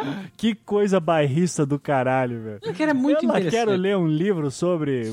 Pô, mas, mas você sobre código de moda. a história da, do design do Paraná. É, então você, porra, você, né? Cara, barrista é Eu você. indiquei história do Paraná. o senhor tá É, falando você não falou do Marcos Braga lá, o livro dele, caralho? Marcos, Histórias do Design no Brasil, porra. Ah, foi mal. E então. o Marcos Braga dá aula na USP. É, Porra. Mas ele organizou essa porra do. Ah, história do mas- do Não, Paraná. mas isso eu nem li, nem, nem É, sei é. como é que é, cara. Oi, Ivan, você está com inveja porque vocês não têm o mesmo crime organizado que nem a gente. Não tem o pão de Que açúcar. a gente é vanguarda do crime organizado nacional. É, tá. o primeiro comando nasceu aqui. Parabéns. A gente é vanguarda pra caralho. Ai. Mas é um livro extremamente interessante, né? Assim, pra, pra leitura. E, e meu, meu segundo. Qual é a boa, né? é. Joguem Bioshock Infinite. Por favor. Ah, porra. É, tá, tá com dois jogo- anos de atraso, mas é bom pra caralho. Ex Esplêndido. Nossa, Os eu- jogos dos amilianos são muito atrasados, eu acho, né? São, são. Desculpa, Que ano- gente que não jogou, século cara. XIX. O cara é comunista. Ai, Tá no século XIX. Quer o quê? Começou a jogar um jogo dois anos atrás? Porra, eu tô surpreso. Então, caralho, eu vou, vou dar um qual é boa muito bom então agora aqui. Vou dar um qual é boa do futuro. Recente, Assistam o filme ver. dos Vingadores 3, que vai ter o Thanos. seus, seus ejaculação precoce do caralho. Mandou bem, mandou bem. Tá, então, pra terminar, minhas últimas dicas. Saiu pela editora Vedeta, se eu não me engano. Ah, o Do Inferno, obra completa do Alan Moore. Putz, eu vi, cara. Aliás, Espletacular. tem, tem um monte de reedição de quadrinhos foda antigos, né? É, não, É, mas é, que, agora, é que assim, a, Na verdade, a gente tá com dificuldade de ter quadrinho novo bom. Eu, É, eu- eu também acho. Mas é o, o- esse do Inferno, ele foi publicado no Brasil há muito tempo, se eu não me engano, pela Sim. Via Letera, alguma coisa assim. Eu E- lembro disso. E era muito caro, cara, era muito caro. E é, é tipo assim, custava, era dividido em volumes e cada volume custava tipo 70 reais, 80 Meu reais. Deus assim. do E esse aqui, que a capa dura com obra completa, capa linda, cara, é muito foda, tá tipo 90 reais, assim. E é, e é muito 90, 90 quanto, quando você vê HQ, você fica. A, a- a brochura, né? Porque é. É. uma parada grande. É, você vê a parada, dura. você fica, caralho, porque é uma parada tipo, de dois dedos. É assim. muito foda. Não, dois dedos. Porra, é uns três dedos ali, cara. Três? É, é, Vai, vai, grande. vai, é Nesse grande. pacote, quem curte HQ e quer comprar esses clássicos, pega o do Inferno, pega o Violent Cases do Dave McKean com o Neil, Neil Gaiman, Gaiman. que é, os é um dos primeiros deles, se não o é, primeiro, um- não é, sei. é um dos melhores. É, e o Sinal e Ruído, né? Sim, também. Deles Os- também. os- Que são os melhores. Que é, a- o- eu, cara, eu adoro o Gaiman. Qualquer coisa que ele fizer, eu vou beijar. Mas, cara, ele, no- então, né? vou dar- cara, pra ele eu daria. Não, agora falando sério, pra ele eu daria. Cara. Então, é, no agora, as primeiras obras do Gaiman são muito sombrias e são muito boas. Que hoje ele tá Uhum. numa fase mais meio paizão, assim, apaixonado. Então ele não faz mais coisa muito Violent pesada. Cases é impressionante. É cara. impressionante. O sua Tem o é- prefácio do Alan Moore, inclusive. é, ruído, sinal e ruído também é foda pra caralho. Então, Esse é mais muito foda. vanguardista, eu acho. O mas Mr. Punch também é muito Também, bom, é. muito bom. Mas tudo é, mas foda-se. Eu quero continuar aqui com as minhas dicas finais aqui. Vai mal, É, mal. que foi a última compra que eu fiz em livraria, por sinal. É, a vida de uh, HP Lovecraft, sempre quis ler uma biografia dele, finalmente saiu uma boa no Brasil agora. Então, a vida de Blue Hand, né? É, a vida de Blue Hand, tá bom? Puta, essa piada é muito interna. A vida É de muito, é Xuxa. É Meneghel. muito interna, não é nem nossa. Caralho, isso é um qual é boa foda. A Xuxa Tadinha da Xuxa. galera. Quem quiser aí ofertar trabalho pra ela. Vamos chamar ela pro... Vamos contratar ela pro... vamos, vamos criar uma fundação. Fundação Imagina. Xuxa Meneghel para trabalho. Imagina. E pra terminar, além dessa biografia do Lovecraft que saiu, que pra quem gosta da, da, da obra do Lovecraft, é sempre legal conhecer um pouco da vida dele, né? Mas, é, então esse livro, A Vida de HP Lovecraft. E, última dica, Neuromancer, edição comemorativa de 30 Putz, anos. lindo. William Gibson. Do né? William Gibson, tradução do Fábio Fernandes também, pela, pela Chegosfera. editora Mas Aleph. ficou bonito mesmo, E, viu? cara, eu comprei. cara, tem textos adicionais, assim tal, porque tem a edição normal, né? Que é só a brochura. Agora, essa edição comemorativa, cara, com a. Com, Na caixinha, né? Cabe numa caixinha e a costura, aparece a costura toda do livro é aberta, Muito assim. foda, é. Cara, é muito, muito foda, assim. Eu fiquei olhando e babando, assim, tal. E É. eu, sério, dá, dá- dá até pena de mexer no livro, assim, porque é Eu tão fiquei em dúvida, tá. cara, eu- entre esse e o Graça Divina. Eu comprei Caralho, o gato pegou o microfone aqui, velho. Com, Foda-se, seu gato. É, então você comprou o, gra, o Graça Infinita daí. Isso, isso. É. Não, mas, cara, vale a pena esse do Neuromancer, tá muito Ah, foda. cara, mas é, é o meu ritmo de consumo, cara. Uma eu coisa sei, de cada eu vez. Sei, eu né? sei, eu sei. Falando Garoto nisso, você leu o controlado. livro que eu te dei já? Conseguiu ler alguma coisa do A Filosofia do É, Como Ser? daque- sim, daquele esquema introdução e conclusão, sabe? Normal. Aí, o meio. É que, cara, é muito. O Ivan me deu, né, pra contextualizar, o. Filosofia da, do como ser. Isso. É, Philosophy of, é, As of if. As If, Aham. do Hans Weihinger. E que, é do pra quem não sabe, XX. é, para quem não sabe é um livro assim que era muito difícil de encontrar em É português. É, teve uma tradução acho que na década de 70, daí tinha uma cópia no Fefeleche assim em São Paulo. E Eu mencionei ele na- Celeste, muito, na- um nome muito lindo. assim. é muito Eu lindo. mencionei algumas uns trechos dele da versão em inglês na minha dissertação, mas não tinha lido também, É. sabe? É, E- Mas realmente é foda. E é um dos caras que. Acho que foi um dos primeiros caras que tentou pegar aquela ponta do Nietzsche, assim, da questão Uhum. de, de, meta- de ficção e realidade e transformar num sistema, né? Isso. E, a- e o cara não achava esse livro quando eu vi pra vender, eu disse, cara, eu não vou conseguir ler, mas eu sei que o Beccari vai gostar, então, porque ele É. tá nessa onda, então toma aí. né? E você leu o do, da morte lá? Não. Ainda não também. não, melhor, aquela negócio de introdução e conclusão. É que eu dei pro Ivan qualquer. É... Cara, ele tá, em, tá por aqui, assim, eu não me lembro agora de cabeça o nome. Mas é aquele que o, cara faz a, simulação da morte. simulação da morte, isso. Tá. Lúcio Vaz. E, muito bom, muito bom. É, a dedicatória vale o livro. Né? É, a dedicatória qual é que é? Você lembra de cabeça aí? Era. Pô, deixa eu pegar aqui, pera. Olha aí, né? É... Eu vou ler aqui. Tá. Dedicado a meu pai, por nunca ter confiado pudesse seu filho fazer algo de relevante. Minha Caralho. refutação. Caralho, tá de parabéns. Cara, é muito. cara, é foda. Cara. Eu lembro que, se eu não me engano, o Safato ele tem um livro assim também, que tem uma dedicatória a meu pai. Que... que nunca confiou na minha capacidade. coisa assim. Cara, é Que muito lindo, foda isso. Que lindo. É, deixa eu só terminar com. Bom, você já terminou, irmão? Terminei, mas vai, pode fazer só a última aí, pra ver que Que tem que na fechar o verdade não é uma indicação, é uma pergunta que eu deixo aí aos ouvintes aí. Ih, que, É, olha, é. interatividade, isso aí, Aí, internet isso. século XXI, internet 3.0, é, nóis. que me sugeriram aí e tal, e daí isso ficou na minha cabeça, porque assim, eu tava pensando em vender minhas aquarelas, né? Aham. Mas, assim, com a, a, a, a pesquisa de restrita, né, no meu círculo social e tal, eu vi que não ia dar muito certo, porque o preço assusta, né? Enfim, é... eu também não quero, sabe, por enquanto, pelo menos, né, é... e desenhar na praça, assim. Mas nunca se sabe. E daí alguém me sugeriu fazer um produto, né? Aham. E um, me falaram para fazer um jogo de tarô com as cartas sendo a- as minhas aquarelas. Olha, uma boa. Isso é assim, relativamente, né? De repente com um crowdfunding, alguma coisa assim, tranquilo, porque daí é uma impressão, enfim, normal, ou sei lá. Faz só os arcanos maiores também, porra. É, não sei. E daí venderia numa caixinha, né? O deck e tal.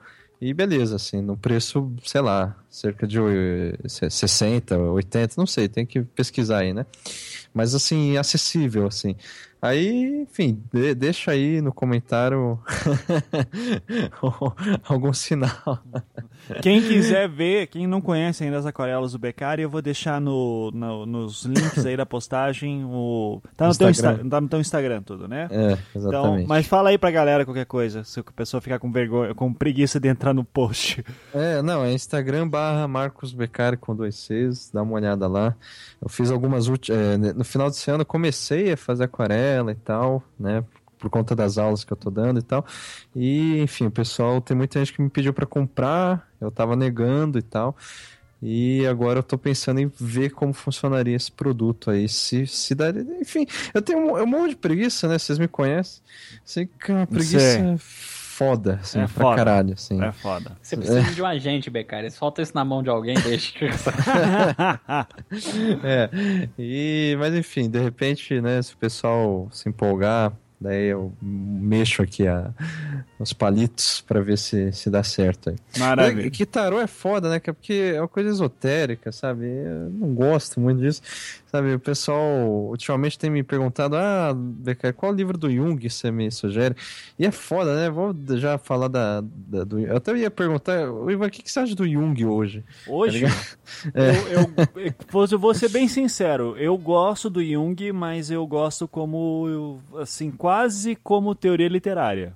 Sim. tô- Mas assim, é- eu falo isso como não psicólogo, cara. Uhum. É, é como, eu não, não- de forma alguma eu quero menosprezar os trabalhos de psicólogos junguianos.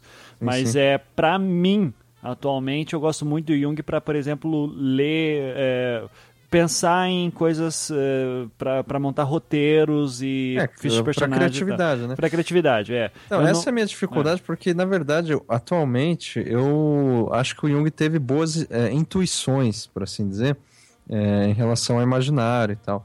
Só que teo- ele é kantiano, né? E, ou seja, Kantiano, a forma como ele explica isso é muito metafísica, muito esotérica, Aham. muito... Mas tava, assim- tava no seu tempo, né, Pra fazer isso também. Então, É, exatamente. é, não dá pra culpá-lo. Por isso que eu É. gosto mais do Hillman, daí assim, que daí pra mim é literatura pura, aquilo lá, assim. é- Pois é, então, totalmente. Mas, né, é, é, filosoficamente, eu penso, o Riemann me parece também bastante metafísico e tal. Agora... Neo- ele, é, ele é bem neoplatônico, ele sempre falou que é. Exatamente, é. Agora, voltando ao tarô, se eu fosse fazer, ia ser uma coisa assim, bem, assim, claro, mais para divulgar aquarela. E se eu fosse escrever um manualzinho, seria uma espécie de tarô para criativos, assim, cético, tá ligado? Sei, sei. Assim, nada para prever o futuro e o caralho. assim. Maravilha. É, enfim, para o que, o que fazer com isso? Estilo, estilo lá o. Ai, cara, o natimorto do Mutarelli. Assim, É, né? O cara exatamente. compra uma carteira de cigarro e vê a, carte... vê a sorte do dia pela foto que tá atrás da carteira. É, Genial. mas é uma forma de exatamente de, de, de articular significados, né? E não exatamente de acreditar numa ordem profunda que está por trás do- das É. cartas e da, da própria, sei lá, no caso, é, caixinha de cigarro, caralho. Exato. Mas faz o que quiser também, né? É, Comprando, enfia, no, tá enfia no cu se quiser, porra. não, não me enche o saco. Beleza, Isso. então, gente. Então, vamos. Muito bom. Gaste seus dinheiros e nos conte depois se gostaram de alguma coisa. E Isso. vamos agora para a leitura de comentários.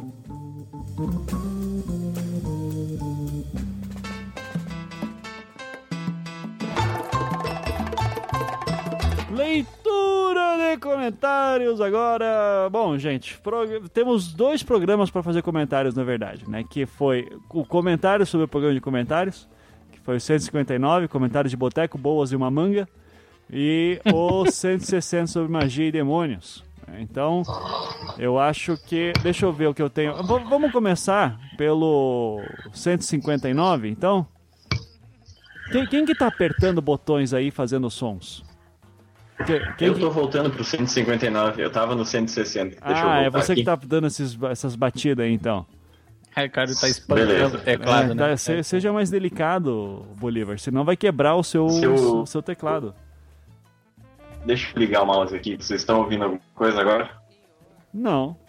Não, eu tô ouvindo um som esquisito aqui, peraí. Que som? Ah, eu não vou editar nada disso, o ouvinte que se foda. Vamos lá. É, aqui, ó. É, no 159, comentários de botecos boas, uma manga. Primeiro se chama manga, vamos lembrar, porque eu trolei aquele meu aluno que chegou atrasado pra prova, né? Perdeu a Aquilo- prova. Aquilo ali é coisa linda de Deus, né? cara? Isso, e mandei ele cantar, fazer a manga song, né? Contando a história de derrota dele, de por que que ele atrás perdeu a prova, porque e a história é porque ele foi comer uma manga, né? É, então daí ele fez a música e tá ótimo. E alguém perguntou ali no SoundCloud, né? Que é o Rafael, que o meu aluno Rafael que fez essa cagada, perguntou: o Rafael passou de ano? Então passou, passou. Ele conseguiu fazer, ah, conseguiu passar na segunda prova que eu passei pra ele, né? E Parabéns. dessa vez ele não se atrasou. Inclusive chegou bem cedo. Então, Não tinha manga, né, cara? Então, né? A manga já tinha sido comida. Mas se esse moleque tivesse um pé de manga em casa, que merda. né? tava fudido, tava fudido. Então olha só. ah, o guest comentou ali. Já sei porque o Ivan gostando de Jared Leto. E daí tá ele vestindo uma roupa igual a da Dilma. Fazendo cosplay de Dilma, né? Ai, ai, isso é tão bonito, cara. Sério. É muito bom. muito bom. Inclu- Mas esse cabelo, ele tá, tá em puta que pariu, que merda é essa? Inclusive não dá mais pra. Nossa, essa foto é real mesmo. É real, cara. É, É real. real. O seu Jared Leto uh, usando roupa. A Dilma lançando tendência seguida pelo Jared Leto. Olha aí. Agora, eu acho legal falar só, né? Marcar aqui que neste dia 18 de dezembro tornou-se irrelevante agora o comentário vai pra Cuba, né? Exatamente. É, é um momento histórico, meus amigos. Que o. Zamiliano comunista. Comentários. É, O meu comentário é que. Ah, ca- caguei. É isso aí. É, capitalismo de Estado, blá blá blá. Já estão restaurando o capitalismo há tem tempo, blá blá blá. A revolução nunca terminou, blá blá blá. Eu tô comendo Mas, assim, amendoim. isso. Tirando isso, a única coisa que tem pra comentar é que agora o nosso querido Olavo de Carvalho, eu não sei o que ele vai fazer da vida, né? Porque agora os Estados Unidos é comunista, né? Agora ele vai ter certeza que o Obama é um agente infiltrado Exatamente, de algum gente- lugar. Comunista. Estamos esperando um hangout, um hangout né, furioso pra nós rirmos o bastante. Porque esse fim de ano não pode acabar sem esse tipo de coisa. Isso aí. Isso se o Olavo de Carvalho não morrer, né? Porque todo mundo que não é importante tá morrendo esse ano. Verdade, né? Todo mundo A que Xu- não é importante. Tá. Exato. A Xuxa morreu na Globo, o que mais? Ah, é, pois é, falando nisso, tem que atualizar lá o obituário. Então, o socialismo cubano morreu ou não? Ou tá vivo ainda? Quem pode? Não, pode, pode já tá tá habituado, sinta à vontade. É. Foi o último prego no caixão, então. Foi, tá, tá- tá quase chegando lá, rapaz. Na hora que falar assim, é, agora nós vamos fazer a nossa perestroika versão versão espanhola, né, em castelhano, é toys. Aí você pode botar o preguinho lá. Pois é, e agora o seu Aécio nem vai poder mais falar do Porto em Cuba, né? Não Brasil vai, né? Não vai. Que bosta, né? Então, Foi a maior jogada genial de Brasil aí. Até a Folha de São Paulo tá falando. Parabéns, Brasil. Mandou a benzão. Folha de São Paulo, é, querendo ou não, foi verdade. ai, ai, ai, um beijo aí, tá bom?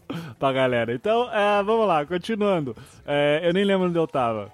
É, A gente tava falando mal da roupa do Jared Leto. Que falando mal, ele tá lindo. Um beijo pro Jared É. Leto aí. tá? ok, ok. Tá. O Han Sola do tênis comenta ali. Minhas sugestões de prêmios para este ano. É, uma excelente contribuição, inclusive, né? Porque provavelmente muitas dessas categorias eu vou pegar pro prêmio do Anticast 2014. é, que é a minha sugestão. Ah, eu quero avisar o seguinte, né? Que o B9 tá lançando o Grand Prix B9 agora, né? Muito ai, bonito. Ai, vamos premiar as melhor campanha que teve no ano. Ai, não sei o quê. Isso depois de dois programas a gente falando que ia fazer o prêmio Anticast 2014. Copiadores, plagiadores, e, e o mundo precisa saber disso. Precisa saber disso. Seu Saulo Milete ainda me manda uma mensagem esses dias. Você tem que pedir desculpas publicamente por usar a vinheta do Qual é a Boa. Ficam copiando a gente que é o que daí, porra? A diferença é que a gente não ganha dinheiro. Mas tudo bem, isso vai mudar um dia. Então aqui, ó. O Ransola do Tênis manda aqui. Minhas sugestões de prêmio para este ano. Troféu Super Hot, Super Hot para o comentário do ano. Melhor achaque. Troféu Amor não constrói nada para o comentário mais gratuito. Troféu Ser Humano para o pior tipo de gente. Troféu Estrela hashtag arrogante para o momento mais babaca. Troll do ano. Melhor nick, melhor avatar. Esse o solo do pênis ganha de longe. Né? Não, ele tá. Esse aí é campeão. Prêmio Chegas para o melhor convidado. E prêmio Rue Rue para a melhor zoação. Prêmio Zkisono para alguma, mens alguma menção honrosa de consolação para qualquer coisa que tenha sido construtiva e ajudado a humanidade.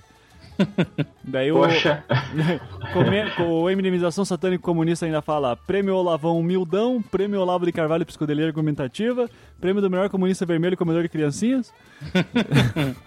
Só do Tênis Dias, acho que o último podia ser Prêmio Publicitário Comunista.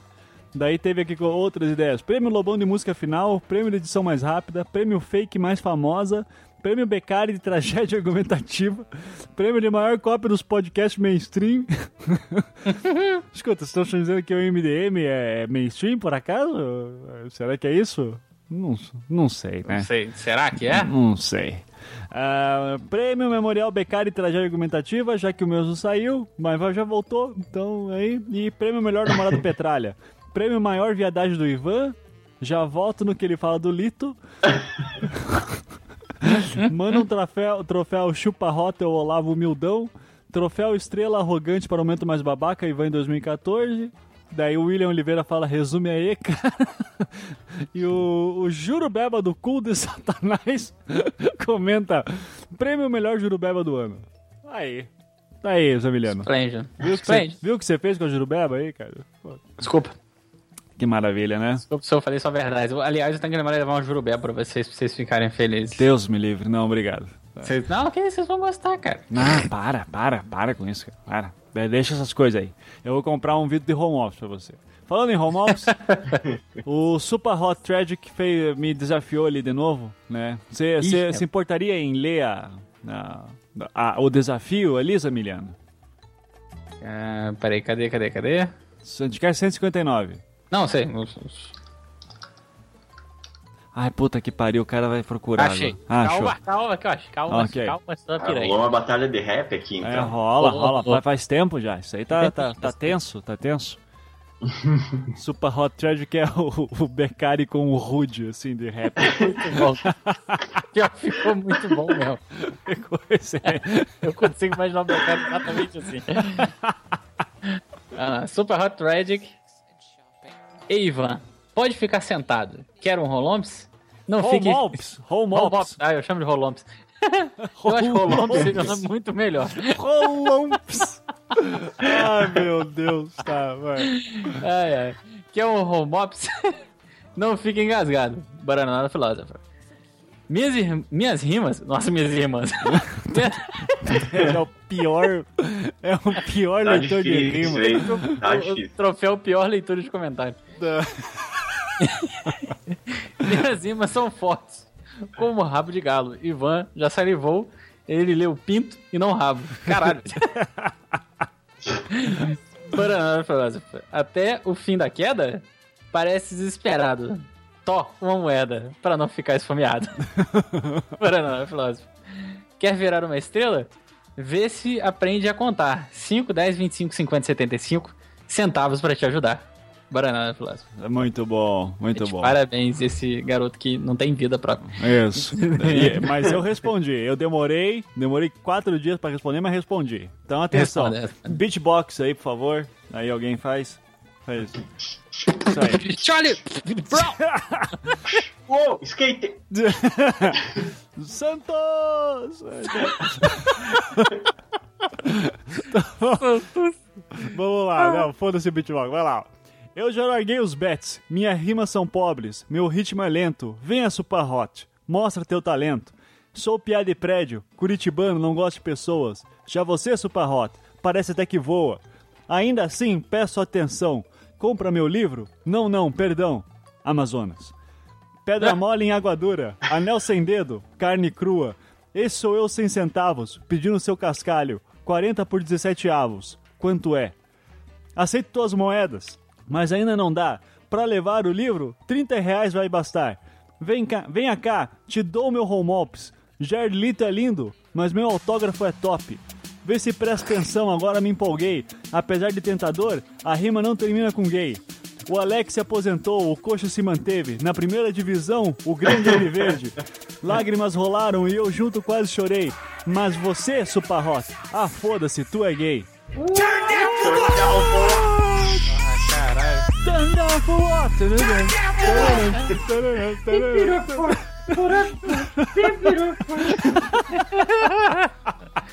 Esses efeitos especiais estão demais hoje. Ah, o- daí o solo do pênis. O solo do pênis. E o que, que são esses nomes, galera? Ih, nossa. É, Isso aqui, foi, rapaz, foi graças ao grande evento gamedeístico Isso. do Olavão aqui nesse lugar. Lá vão, né? Então, é o solo do pênis comenta: Ivan mostrou sua rima, mas desistiu do chorão. Pagou o pau pro Super Hot? Dá pra ele então. ai, ai, ai. Mas é muito legal, né? E os GIFs ali da galera, oh my god, né? O M de imitação torna comunista. Humildade do grande ditador. Quem diria o sol Beccari realmente apaga umas estrelas? ai, ai, ai. E daí o Black Bloc neoliberal comunista fala ali: Has Super Hot Tragic gone too far? né? Muito bom, muito bom, muito bom. Ai, ai, ai. Então tá, o Full Metal Alchemist da Carlota fala. Enquanto isso, numa Cracolândia da Terra 52, tem um- um- uma imagem ali que é o Lucas, um tal de Lucas, né? Comenta ali, oi gata. Dela responde, qual sua idade? Tem um menino, 15, e a sua? Daí ela, 21. Você não é muito novo para estar aqui? Aqui é só para 18 mais, né? Maior de 18 anos. RS, Rio Grande do Sul, né? E, e daí ele responde, pau no seu cu.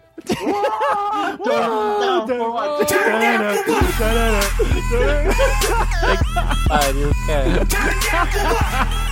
vocês estão demais. A galera tá nervosa, hein? Então, o Leandro Mendes manda ali homenagem ao superstar do Anticast, o Marcos Beccari Superstar, usando a capa do Jesus Cristo Superstar. Aquela montagem ficou muito boa, cara. Vocês viram ali, ó? Procurei por Leandro Mendes. Eu vi, muito bom. É muito bom, muito bom. Tati, Tati, parabéns. Tati, parabéns. Daí você lembra, Zemiliano, que no último programa a gente tava com dúvida lá sobre aquele enigma do Marx? Sim, Então, teve um cara aqui que quebrou a Matrix pra gente, né? O Fernando Henrique mandou aqui. A resposta pro enigma é bem mais simples, Aleister Crowley, que nada. Que eu tentei fazer uma conjuração ali do Crowley e não deu certo, né? E daí ele falou, placa de vídeo igual gráfico, que é relevante a designer. Karl Marx igual comunista. Logo, designers comunistas. Ó, temos um Olavete entre nós. Olha aí, ó. Viu? caralho. Você vê que a galera cara, vai é longe, né, cara? Digno de Felipe Aires. isso. Digno É. de Felipe Aires. Ok.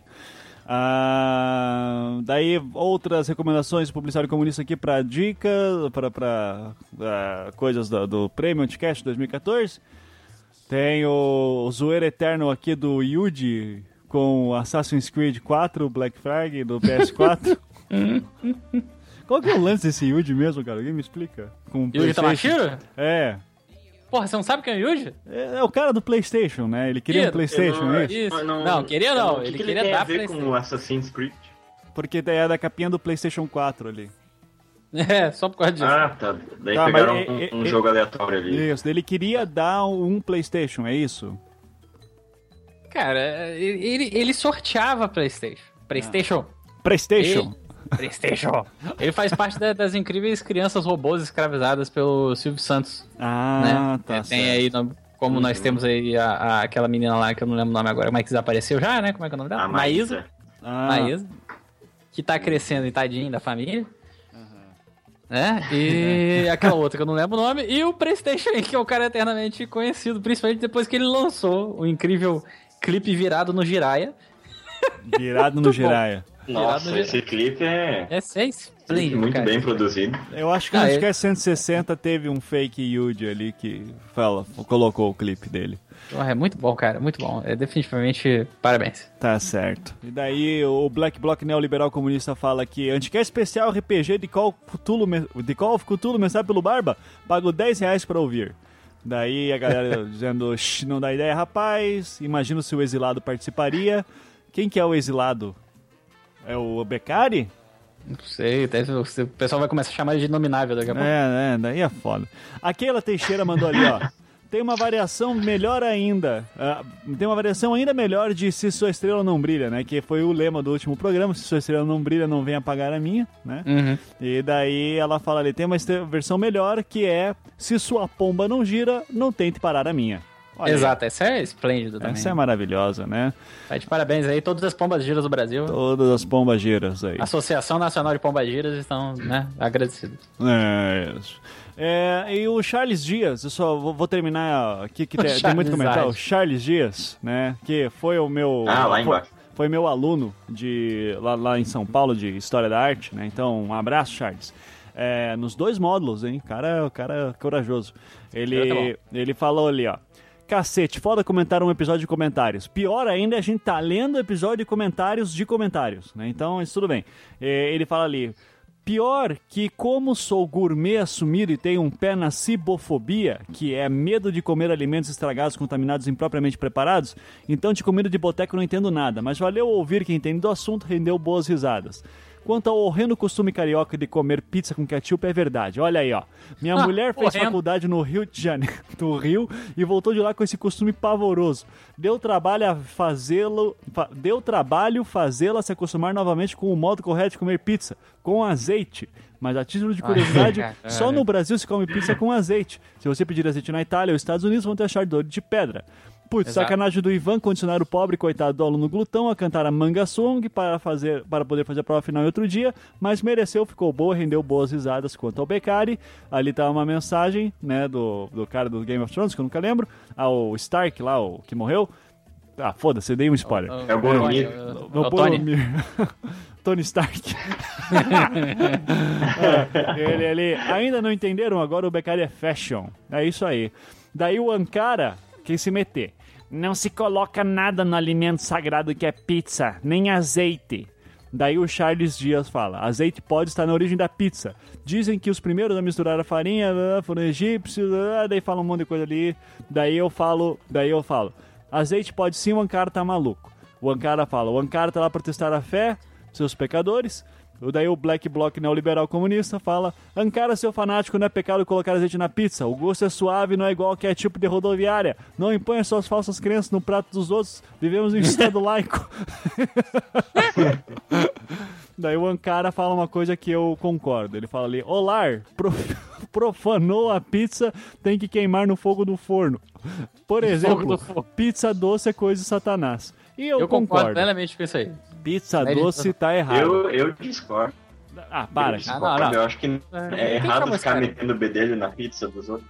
É, Eu não meti nada na pizza de ninguém. Eu- olha, Você fale isso por si mesmo. O, o, o ketchup fica bom não só na pizza, como em qualquer coisa. Não, né? não, não.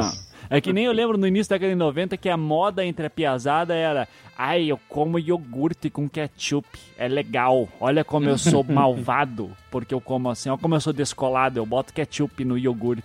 Ah, vamos tomar no cu, Cara, porra. ketchup e iogurte, na Tomar moral no cu. Batata frita com sorvete. É gostoso. Caralho, o que que tá acontecendo com você? Não, agora você está, é, você está plantando evidências falsas. Não, Isso cara, tinha, existiu. tinha um monte. Eu não Não, acredito. não, eu, eu vi, eu vi isso acontecer. Tá, então. Com seus próprios olhos, com né, meus cara? próprios olhos. Tá? Só pra terminar, acho que eu vi mais um aqui que é bom. Tem muito comentário bom aqui. O Han Solo do tênis fala: Eu tava pensando, caralho, sola do pênis, o cara leu errado meu nome. Porra, existe um solo do pênis, eu tenho um fake. Deu solo do pênis. fake, olha lá como fala seu cu de pombo. Aqui o salto é grosso. Daí começa uma batalha de rap entre os dois também, né? Então eu só queria dizer que a gente consegue ter fake de fake. Coisa que no MDM jamais vai ter. Né? Só não, não tem fake de fake. Só no Anticast tem fake de fake. Olha só que maravilha. É uma coisa esplêndida. Coisa esplêndida. Chega de Anticast 159. Cansei disso. Comentários de manga. Fica abraço ó, pra manga lá. É, e tenho, eu tenho aqui um- uns e-mails. Mas é, basicamente o, queria agradecer os e-mails ali do. é, Guilherme Teodori, o Edgar Cantarelli, Canta, Cantelli Gaspar, ah, que manda um abraço pra gente, gostou muito do último programa de Demônios, o Anticast 160, o Milton Fernandes, Cristiano Fernandes, e- inclusive ele manda aqui que ele tem um ele tem um podcast que eles fazem RPG, jo- jogos de RPG com audiodrama que não é tão é, complexo como o do Jovem Nerd, mas eles fazem e é www.cronicasdementes.com.br. Tá, então quem quiser conhecer lá, eu tô, eu ainda não vi, mas eu tô bem curioso para ver porque eu acho legal esse lance de RPG por podcast. E o Dutti mandou aqui ah, um e-mail ah, falando o Dutti, meu vizinho, né, que já participou aqui do Anticast. Inclusive, ele deve estar dormindo agora e arrisca eu estar acordando, né, ficou gritando aqui. Ah, mas aqui, ó, eu vou mandei um e-mail para vocês para vocês lerem comigo, se quiserem. Então tá aí no Skype. Então ele fala ali, fala amizade. É, fala amizade, hein? Isso é, isso é Muito coisa, bom. Isso É é, gíria coisa, de idoso, né? Gira de idoso pra caralho. Fala, amizade. Que episódio foda é esse 160? Parabéns, super denso e imersivo com o clima lá Escriba Café. Eu não gosto muito de Escriba Café, mas eu- obrigado. Eu, eu sei que Nossa, a edição que é boa. Você gosta de Escriba Café, Bolívar? Eu, eu ouvi alguns, mas há anos atrás, eu nem lembrava mais, olha só. Aqui, olha só, eu acho que o Escriba Café, ele. o- a produção do cara é impecável, não tenho discussão quanto a isso, mas, cara, aquela voz dele é. Sabe, não que a minha voz seja boa. Era, era meio lenta, né? Era, É, era, mas- tipo meio arrastada. É, mas assim. é, é- ele fala muito. Eu não sei se é a voz do cara mesmo. É, é o Gunter, se eu não me engano, né, que faz. É, e daí ele faz. é, oh, oh, oh, é, era uma tarde de verão, não sei o quê. Daí eu, porra, não, não, não rola. Para, para mim parece que ele tá forçando a voz, assim. Então, mas é, é preconceito meu. Eu devia, eu devia ser uma pessoa mais tolerante. Mas eu sou curitibano, então tá tudo bem. Né? então tá tudo bem. Então tá tudo bem. Tá tudo tentei. Ai, ai, ai. Daí o Dutch falou ali: comprei o livro assim que eu larguei os fones. Esse era o objetivo. Era o objetivo. Apesar que eu ia dar um livro pra você, Dutch, porque você, é além de ser meu vizinho, me deu um livro teu também. Então eu daria. Mas tudo bem, então obrigado aí. Ah, ele fala ali, ó. Sobre o papo de boteco, só acho ruim um risca-faca ser descoberto por designers publicitários quando muda o bar em si.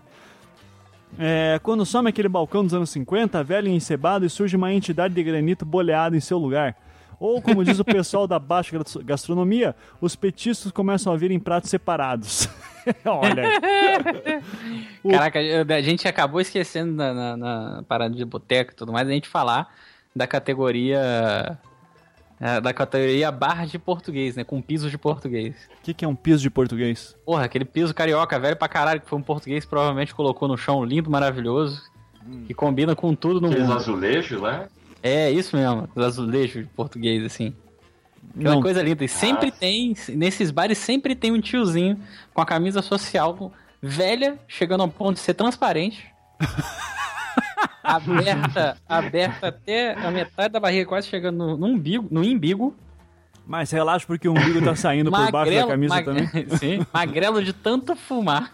É. Ah, sim, esse é E outro. com já. aquele V vermelho no peito, de tanto que ele anda no sol o dia inteiro, com as costelinhas aparecendo. E tinha um cara do. Tem um cara, tem um cara do, do, do, do Trapalhões que é a síntese desse tipo de, de, de velhinho de boteco, que é aquele russo, sabe qual é? Ah, sei, sei. Sim, meu Deus. Ai, ai, ai. Genial.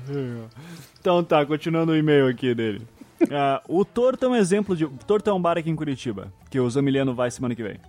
É, Torto é um exemplo de bar que passa por esse processo há algum tempo, mas que, mas que se matam, se matam quase igual ao que era no começo. Em horários de pouco movimento é quase o mesmo de 10 anos atrás. É verdade, o Torto ele virou. Os designers publicitários descobriram ele, né?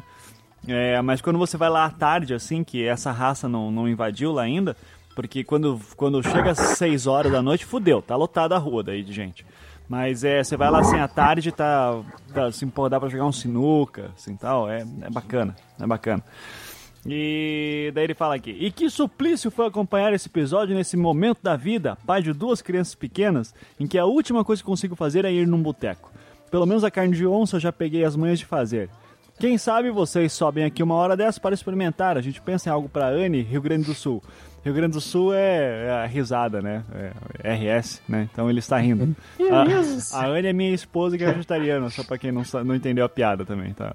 Ah, é, ela tem esse problema, né? Vai ser problema, é. Vai- Você vai tomar no teu cu que você é comunista, você não pode falar de ninguém. Que isso, cara? Ser vegetariano é muito mais piada que ser comunista. Você é Que até no vegetariano? comunismo você tá errado, cara. Você é vegetariano? Não, não, meu irmão é. Ah, então vai tomar no teu cu, porra. Seu comunista. Aliás, tem uma história muito boa de quando ele era vegetariano, mas não sei se eu conto agora. É, conta, conta aí, vai. Eu tô, tô É fazendo nada aqui mesmo. Meu irmão tinha começado esse, negócio- esse lance de vegetarianismo, pá, não sei o quê. E aí ele, minha mãe e meu pai, eles fazem a comida e deixam pronto aqui e vão trabalhar, né? Aham. Aí, porra, isso tem muito tempo, cara. Deve ter um, um- sei lá, nem lembro. Ele, devia- ele era novinho ainda, tava no, no segundo grau, no primeiro grau ainda. Aí a gente foi, pá, não sei o que. Eu tô quieto na minha, assim, e ele deixava em cima da mesa. E na mesa, ah, na, na mesa tava a. A soja dele, né? A ração de cachorro dele de dia. Ele deixou lá, né? A soja dele lá em cima da mesa. E aí, cara, as formigas meio que tomaram conta da soja dele. Uhum. Comer, tava comendo a soja, mandando amarrar, não. Ele não viu, ele foi, botou o garfo, botando a comida, mas não sei o que, ele deu uma garfada. Na hora que ele percebeu que eu tava comendo um monte de formiga, Nossa. ele olhou pra mim, cara, com a cara de desespero, inacreditável. Mas por E quê? fala- Porque tava comendo. Caraca. Bom, fala aí, Então, ele vira e fala assim pra mim assim, véi, formiga é carne? Eu olhei pra ele e falei assim, cara, é carne sim. Eu não comi carne. Eu, Pô, cara, mas você comeu carne acidentalmente, acho que não tá valendo, tá?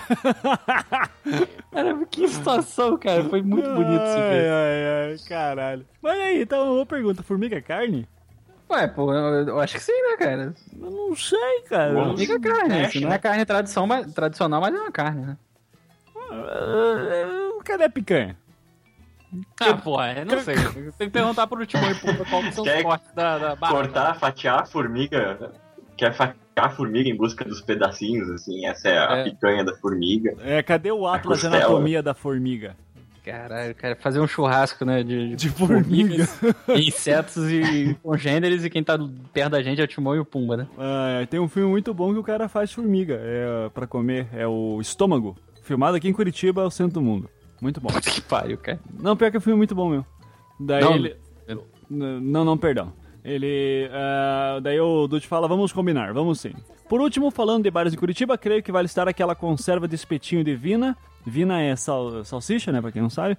Ah, aquela conserva de espetinho de vina, pepino azedo e ovo de codorna, que adornam tantos balcões da cidade, o fundamental Bar Palácio. Ei, beleza. Ei, o, o, o tem uma cara que era botequeiro pra caralho. assim. ah, caralho. Então, é isso aí. Abraço. Conhecimento. É, isso aí.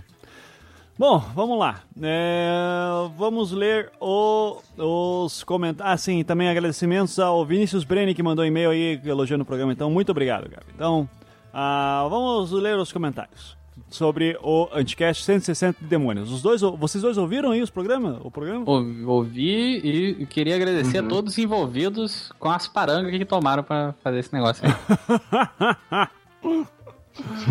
Cara, é religião, cara. Vai fazer o quê? Não, não, Mas onde é que tá errado? Mas onde é que tá errado? não, não tá errado, mas que é muito da hora, é. Posso falar da tua religião aqui? Vamos falar Não, das não, tuas histórias? vamos, falar, vamos falar da religião do Vamos- segundo cara vamos que falar da- inacreditável. Peraí, calma aí. A religião do cara que ultrapassa os poderes da física, em que uma, uma garrafa de, de, de álcool explodiu e arremessou ele no ar. Tá, É. tá de parabéns esse álcool aí, cara. Era uma criança, rapaz. Era uma Criança, criança. assim, ele obviamente elaborou isso se ele realmente pegou fogo naquela época. Porque, É. cara, uma garrafa de água explodindo não vai te jogar longe, Uma mas nem garrafa fudendo. de álcool.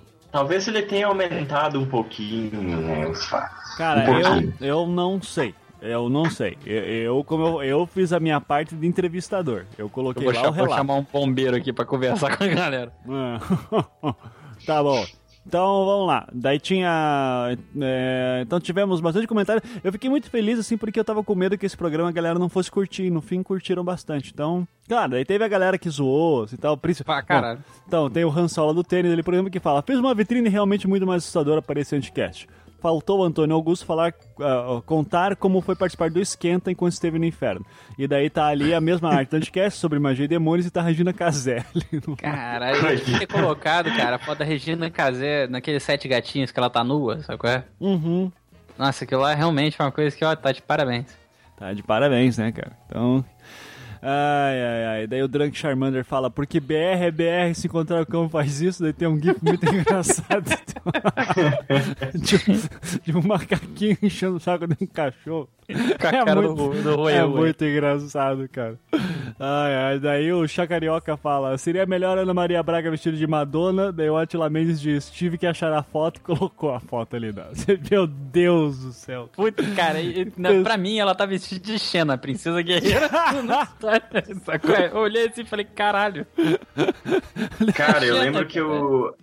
a TV tava ligada nesse dia, infelizmente. Eu vi isso, assim. Era uma... Ao vivo. Eu pensei que era alguma espécie de Mad Max pra donas de casa, sabe? Era uma parada assim. Foi bem assustador na época. Ela tava batalhando pelos, pelos geladeiras ali no fundo, né? É, né? O Marcelo Reverso comenta ali: infelizmente eu também tive que procurar a foto. Fiquei cego depois de enfiar um pendrive nos olhos. o Perivaldo, rei de Cabrobó, comentou ali: já bati muita punheta pra essa cabrita aí. Na época que ela botou o silicone, foi uma festa. Tinha 13 anos. Não fale mal de Ana Maria. Daí o Caralho. Charmander bota ali o meme do. Qual que é o nome desse filho da puta, Harry Ai, Potter? cadê o Severo O Snape. Snape. O Snake. Daí ele fala: The fuck did I just read? Essa galera revela os segredos aí. Ah, né? As coisas que estão de parabéns mesmo. Não, né? daí Na começa. o- intenção da Ana Maria Braga. O Fiodoro Ariano Antidemônio fala: "Pô, passou da O e tomei umas três, vou fácil. ah, não, passou da meia-noite. Porra, da O é 00. Mas Puta aquilo ali que- é um ou um zero? Ia ler zero. ótimo. Não, é ele É um passou, passou da meia-noite, tomei umas três, vou fácil. Daí o Ransol do tênis diz: Vamos ter que exorcizar essa área de comentários. O Chupa Meu Hot Thread que fala: Isso sim que é uma visão do inferno. O solo do pênis aí complementa: Já comi em piores pratos. Daí complemento também. Gostosa? Ai, se eu te pego, passo a vara bonito. E o Anderson Nunes diz: não sei qual é mais perturba- perturbadora. Então, maravilha aí, ó. Parabéns aí você. Parabéns a, parabéns a todos os envolvidos. Parabéns a todos os envolvidos, né? Ai, aí daí alguém bota o, o Peregrino Incógnito ali e diz que dia vão invocar esse demônio no podcast. Daí tá a mesma arte sobre magia e demônios e tá o Becari ali do lado. Até... Caraca, eu só. Pera aí, antes de qualquer coisa, eu acabei de ser notificado Ah, que está tocando nesse exato momento na Cantareira, em Niterói, piranha é um peixe voraz. tá de sacanagem. Eu, eu tô pedindo pra ela gravar isso. Que coisa bonita. Cara, tô meio que lindo, cara. Ai, ai, ai. Tá bom, então. Então daí tem um monte de gente ali de comentário. Alguém lê um comentário aí que, desse programa aí que não valeu nada? Ah, É só comentário zoando, uh, Ivan. Eu tava dando uma olhada aqui antes. Meu Deus, a galera é um, é um clube de, De de, loucura, galhofas. Isso. É, o, o pessoal pega pesado mesmo. Ó. Tem carta de Magic ali uma hora. Tem, tem. Aí, aí o cara achou o símbolo do Illuminati na, na capa do, do Anticast, né? Muito bem observado. Se tu for ver ali, tu vai dando zoom, sabe? Enhance, enhance, e pá, tá ali o triângulo. Realmente tem que ser uma olhos bem treinados pra ver o negócio. Eu que ser muito bom. Eu o, dizer- Francis Cristo que encontrou Isso. o símbolo ali. É, Quer dizer que o cara Talvez- não, não é à toa que ele achou, né? Tem um Cristo no nome, né? é Né? isso aí. Porra. É isso aí.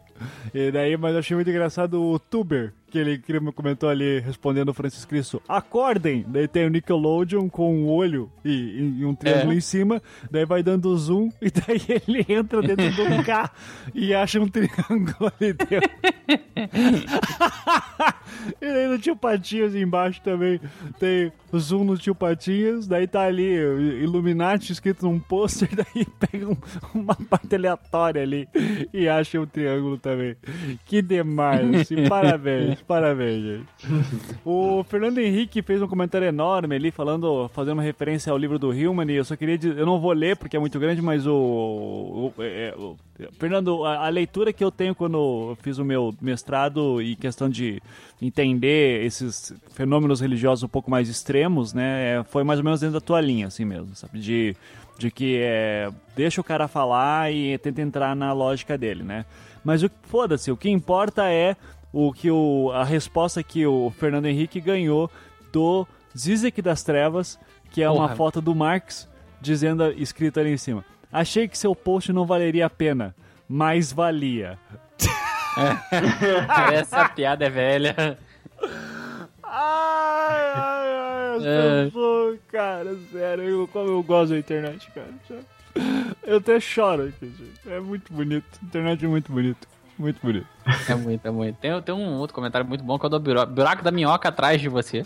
Aham, tá. Que, que é a foto do, do, do Howard the Duck. Muito bom.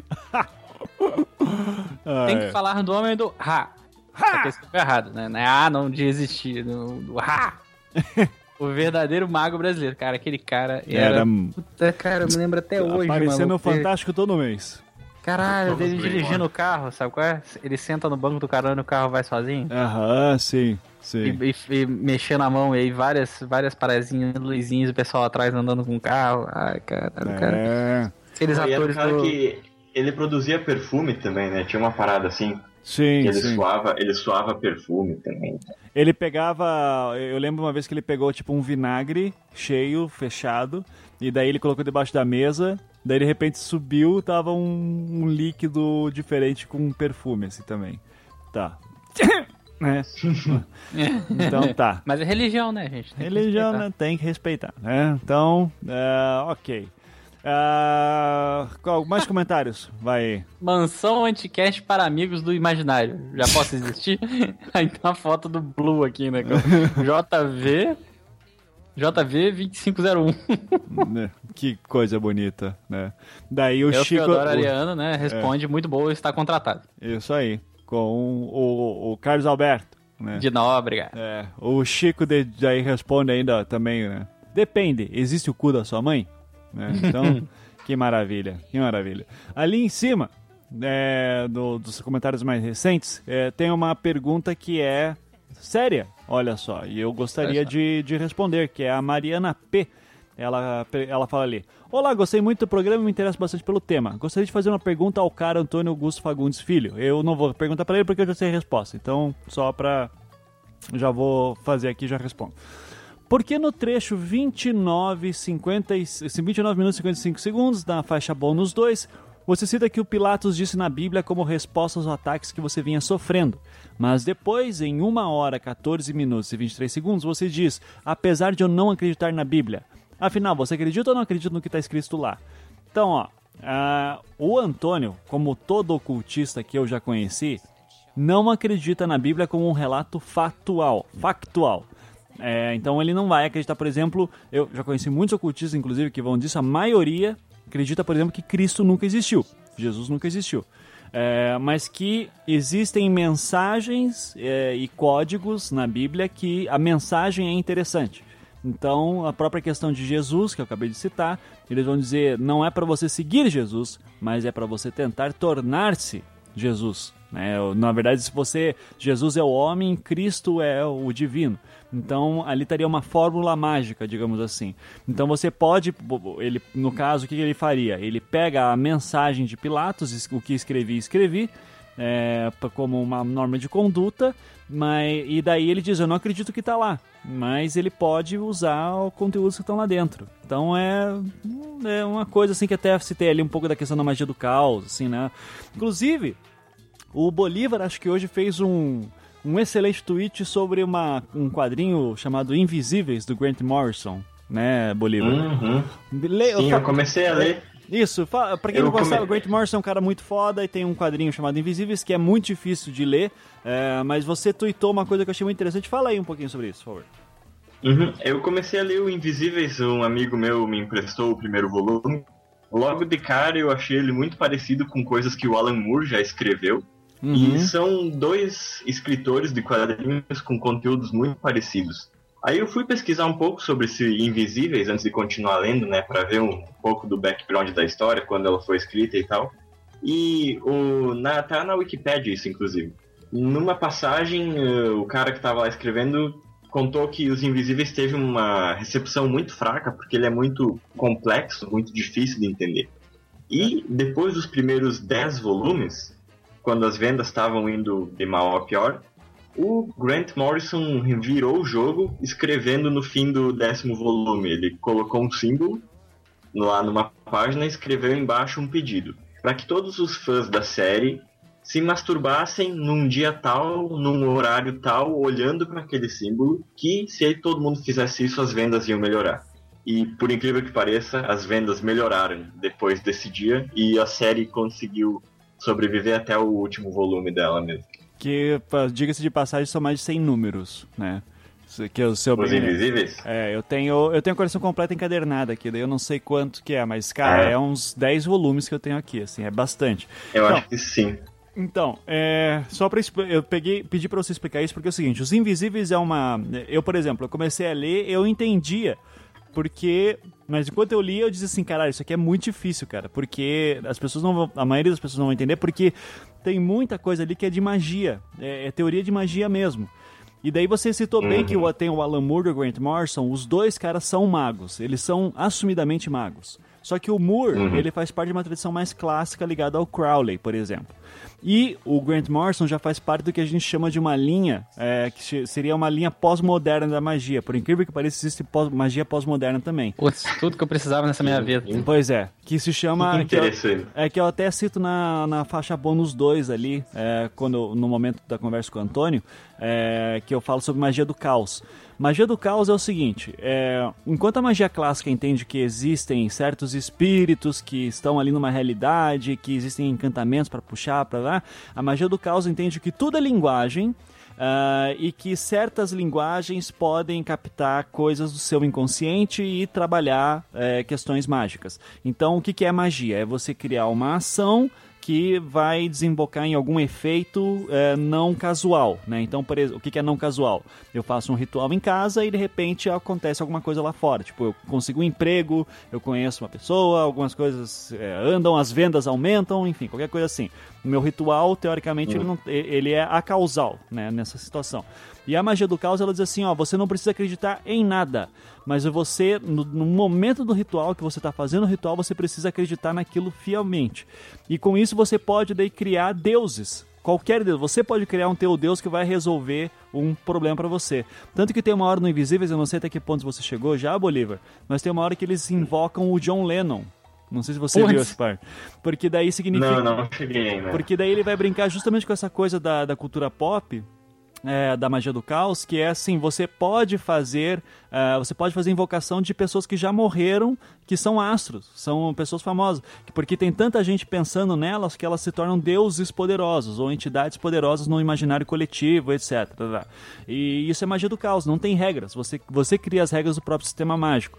Quando o, o Grant Morrison pediu para todo mundo se masturbar olhando para aquele símbolo, o que, que ele fez provavelmente foi um ritual mágico, fazendo assim: ele fez um sigilo, que é um desenho, né? É, enquanto ele estava fazendo aquele desenho, ele disse assim: Ó, eu vou, eu vou fazer isso aqui como se fosse uma, ah, um desenho assim que tipo tem que ser energizado. Então todo mundo vai se masturbar olhando para aquilo. Por que, que vai se masturbar? Porque daí vai descarregar a energia que é considerada mais poderosa que a energia sexual. Tem toda uma tradição de magia sexual. Todos esses caras que a gente já falou, o Crowley, é, o próprio Goy e o Antônio Fagundes, com certeza trabalham bastante com magia sexual. Isso aqui é uma outra coisa, assim. E- O Antônio Fagundes, o ator. o ator, né? Não, o cara que a gente entrevistou, né? Então, é, o Grant Morrison, o Alan Moore, todos esses caras manjam de magia sexual. O Neil Gaiman manja disso. Dá pra ver isso em alguns livros que ele faz, assim. É, então, e, então, teoricamente, o que ele fez? Ele fez esse sigilo e ele disse, ó, tem que energizar essa porra. E o... literalmente. E daí, o que ele colocou é assim, quando tiver energizado, as vendas vão aumentar. E aumentou. E daí vem aquele negócio, você acha que é coincidência ou...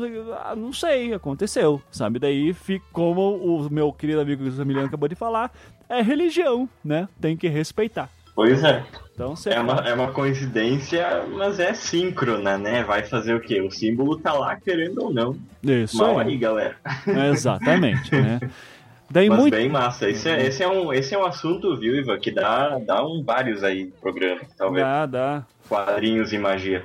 É, eu, eu só não, não falo muito disso, cara, porque assim, eu, eu, eu sou muito sincero quando eu digo que eu não acredito nisso, cara, de verdade. É, eu, Sim. sou, eu sou muito cético mesmo, assim. Eu tenho um monte de livro de magia, eu já estudei um monte deles, assim, mas assim como eu também já estudei um monte de outras religiões, como o próprio espiritismo, ah, o cristianismo, ah, o islamismo um pouco. Então, assim, eu gosto de religiões. Eu não consigo acreditar e eu tenho medo, às vezes, de fazer programas sobre isso, porque eu acho daí que pessoas vão achar que eu acredito, ou que eu sou mago, ou qualquer coisa assim. E eu realmente não sou. Eu, eu não tenho a menor Uhum. preocupação nesse assunto, tá? Mas um dia a gente volta a falar sobre isso, de repente. E... É um campo interessante, né? Pra Campo muito efeitos, interessante. mas na- Uhum. É, é, e eu só. Daí, assim, tem um monte de gente que mandou comentário aqui falando: esse Antônio é muito louco. O próprio Zamiliano falou aí, né? É louco, né, cara? Mas é. Tem. Pô, é legal pra caramba o livro dele dos demônios, assim. Então, eu, eu recomendo. E ó, eu já eu falei isso pro Zamiliano também em off. Se vocês quiserem. Aqui no programa ele foi- eu, eu até fui mais dire- diretivo, assim, sabe? Falando pra ele, ó, direcionado, já responde isso. blá, blá, blá. Uhum. Você vai ver algumas entrevistas do cara no YouTube, cara, você fica de cabelo em pé, assim, tipo, o cara tem muita história, assim, pra contar. É divertido. Ah, o Cutulo Boladão comentou ali, né, perderam o patrocínio, e daí ele bota ali o, a logo da Coca-Cola, o lettering da Coca-Cola ao contrário, e daí aparece Alô Diabo. Não sei se vocês viram. Alô, diabo. Nossa, essa, essa é uma. Essa história correu muito pela internet já. Daí uma E agora galera... tem também um, um outro esquema que se tu vira logo. Deixa eu achar aqui o comentário. Mas se tu vira de pé logo, parece que tem uma pessoa mijando na boca de outra. É uma parada assim, sabe? Que demais, hein? Tem que abstrair bastante. Tem que abstrair bastante, mas algumas pessoas já viram isso. É, beleza. E daí eu, eu comentei ali, ah, porque o Go- o Cutulo Boladão colocou ali a Coca-Cola, né? E falou, perderam o patrocínio. E daí eu coloquei, eu comentei, anticast patrocinado. ai, ai, uma piada muito boa essa, né? É, tá bom, Zamiliano, leia aí algum, comentário aí pra, pra gente fechar o, o boteco. Você e o Ah, Bolívar em bom, seguida. bom. Bom, bom, não sei, lê qualquer coisa Tem aí. comentário pra caralho nessa porra, né? Então. Tem comentário pra caralho. Caralho, cara. É. Eu, eu Ah, vi é. bastante, Daquela, não, foi só, Leandro- não foi só um. Ah, fa- Ah, fala aí, pode Bolívar. ir, isso, Emiliano, depois Não, eu... vai, vai, Não, Zamiliano. é que eu então. não vi só uma... Não, tá. Vai, Zamiliano. Dois ou... Não. Então, o Leandro. Eu não consigo falar esse sobrenome aqui. É, o cara tem décadas de magia e suas experiências mais fortes foram: um, o amigo, e ele, e não ele, ter visto um gênio na adolescência. Dois, escutar música ao longe e um relincho de perto.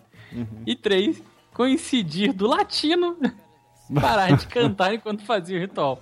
Respeito a crença do mago, mas já vi coisas mais impressionantes acontecer em sala de aula. Olha aí, Também, eu- uma cara. vez eu vi em sala de aula uma pessoa chutar uma lixeira e falar, porra, vocês não me respeitam e ir embora e não voltar nunca mais. Foi uma coisa- Eu já vi alunos que me surpreenderam também, bastante. Eu- O, tipo, o cara da manga, né? né, tipo o cara da manga, né? e em outros assim também, que eu não vou nem falar porque pode tá, tá processo, né? Mas até o Drunk Charmander comentou dali o que o Leandro falou. Putz, achamos um aluno do Beccari. Nem quando invocaram o Olavo chegou uma entidade dessa. Vamos lá, bonitinho. Agora que chegou aqui, descendo a escada que nem aranha, pode começar a vomitar ou entrega os podres dos mestres do mago, sinal trocado numa boa, ou vamos, chegar ou vamos chegar ao pau aqui com o nosso ritual do exorcismo. Daí o Leandro fala: Infelizmente nunca fui discípulo do Beccari. São outras potestades a que me refiro. Olha aí, o cara usou a palavra Potestades. Potestades. Cara, porra, caralho, vou até anotar aqui no meu dicionário. hashtag potestades hoje. Então, Tarantan, tarantan.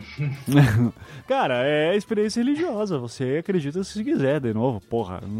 É. E outra, o, o Goya só falou alguns relatos dele, assim, ele tem outros, né? Mas pff, faz o que você quiser aí, pô. Faz o que tu queres, certeza da lei, né? Então fala aí, fala aí, Bolívar, que seria falar de comentários. É, não foi só um comentário que eu vi, mas acho que foi uns dois, três, gente perguntando do Paulo Coelho. Vocês não vão falar do Paulo Coelho? Ah, ainda bem que não falaram do Paulo Coelho. Qual é a tese aí do Paulo Coelho, Ivan? Paulo Coelho. Então, Paulo Coelho, eu tenho várias histórias de chegas do Paulo Coelho, das De antigas. chegas? Ô, De, de chegas Ixi. das antigas do Paulo Coelho, da época em que ele não era autor famoso nem nada.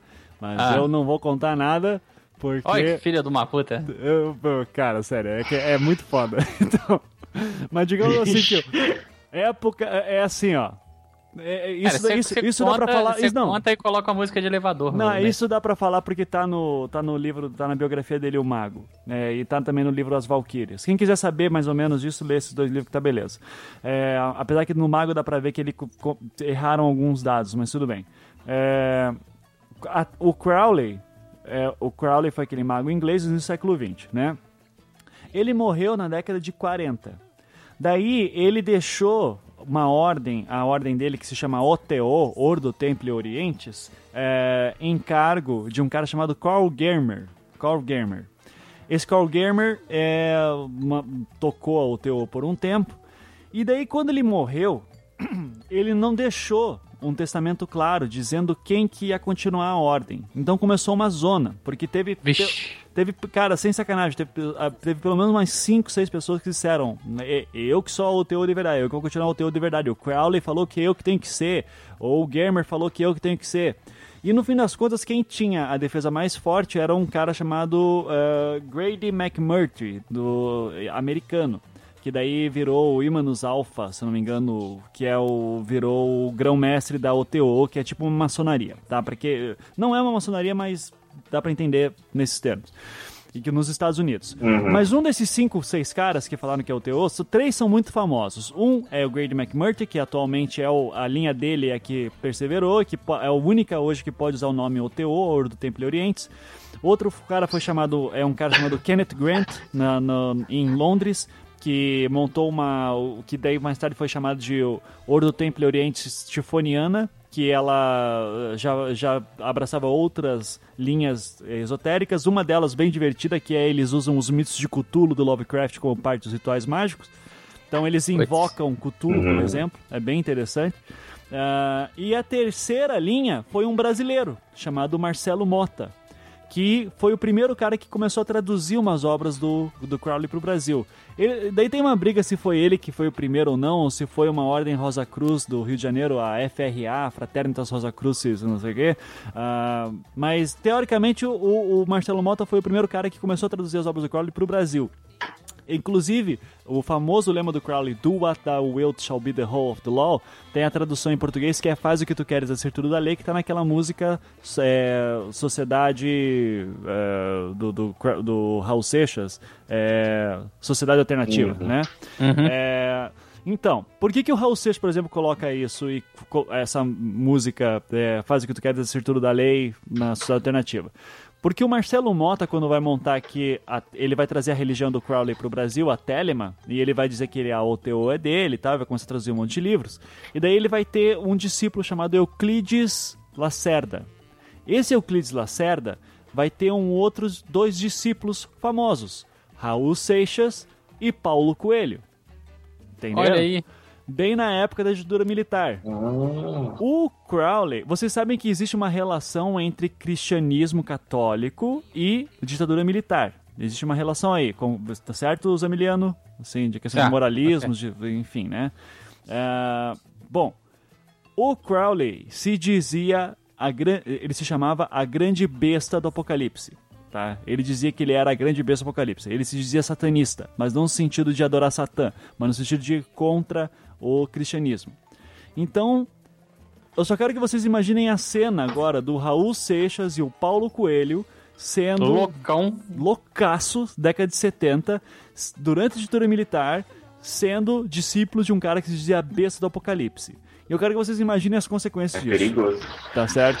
E daí, digamos que tem um relato E aí disso quem no foi livro. torturado foi quem? Foi a Dilma. Obviamente que ela era a besta da segunda ditadura. Então, ah, então é assim, o Paulo Coelho, é, obviamente, ficou longe disso. Hoje ele diz que ele foi um período que ele mexeu com magia negra e que ele não quer mais. Os telemitas, seguidores do Crowley, todos dizem que isso é bobagem. Então tem um debate aí através disso.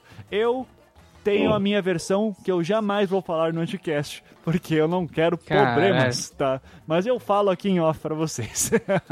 Show de bola. tá? Então é isso. Chega, Beleza. chega de comentários.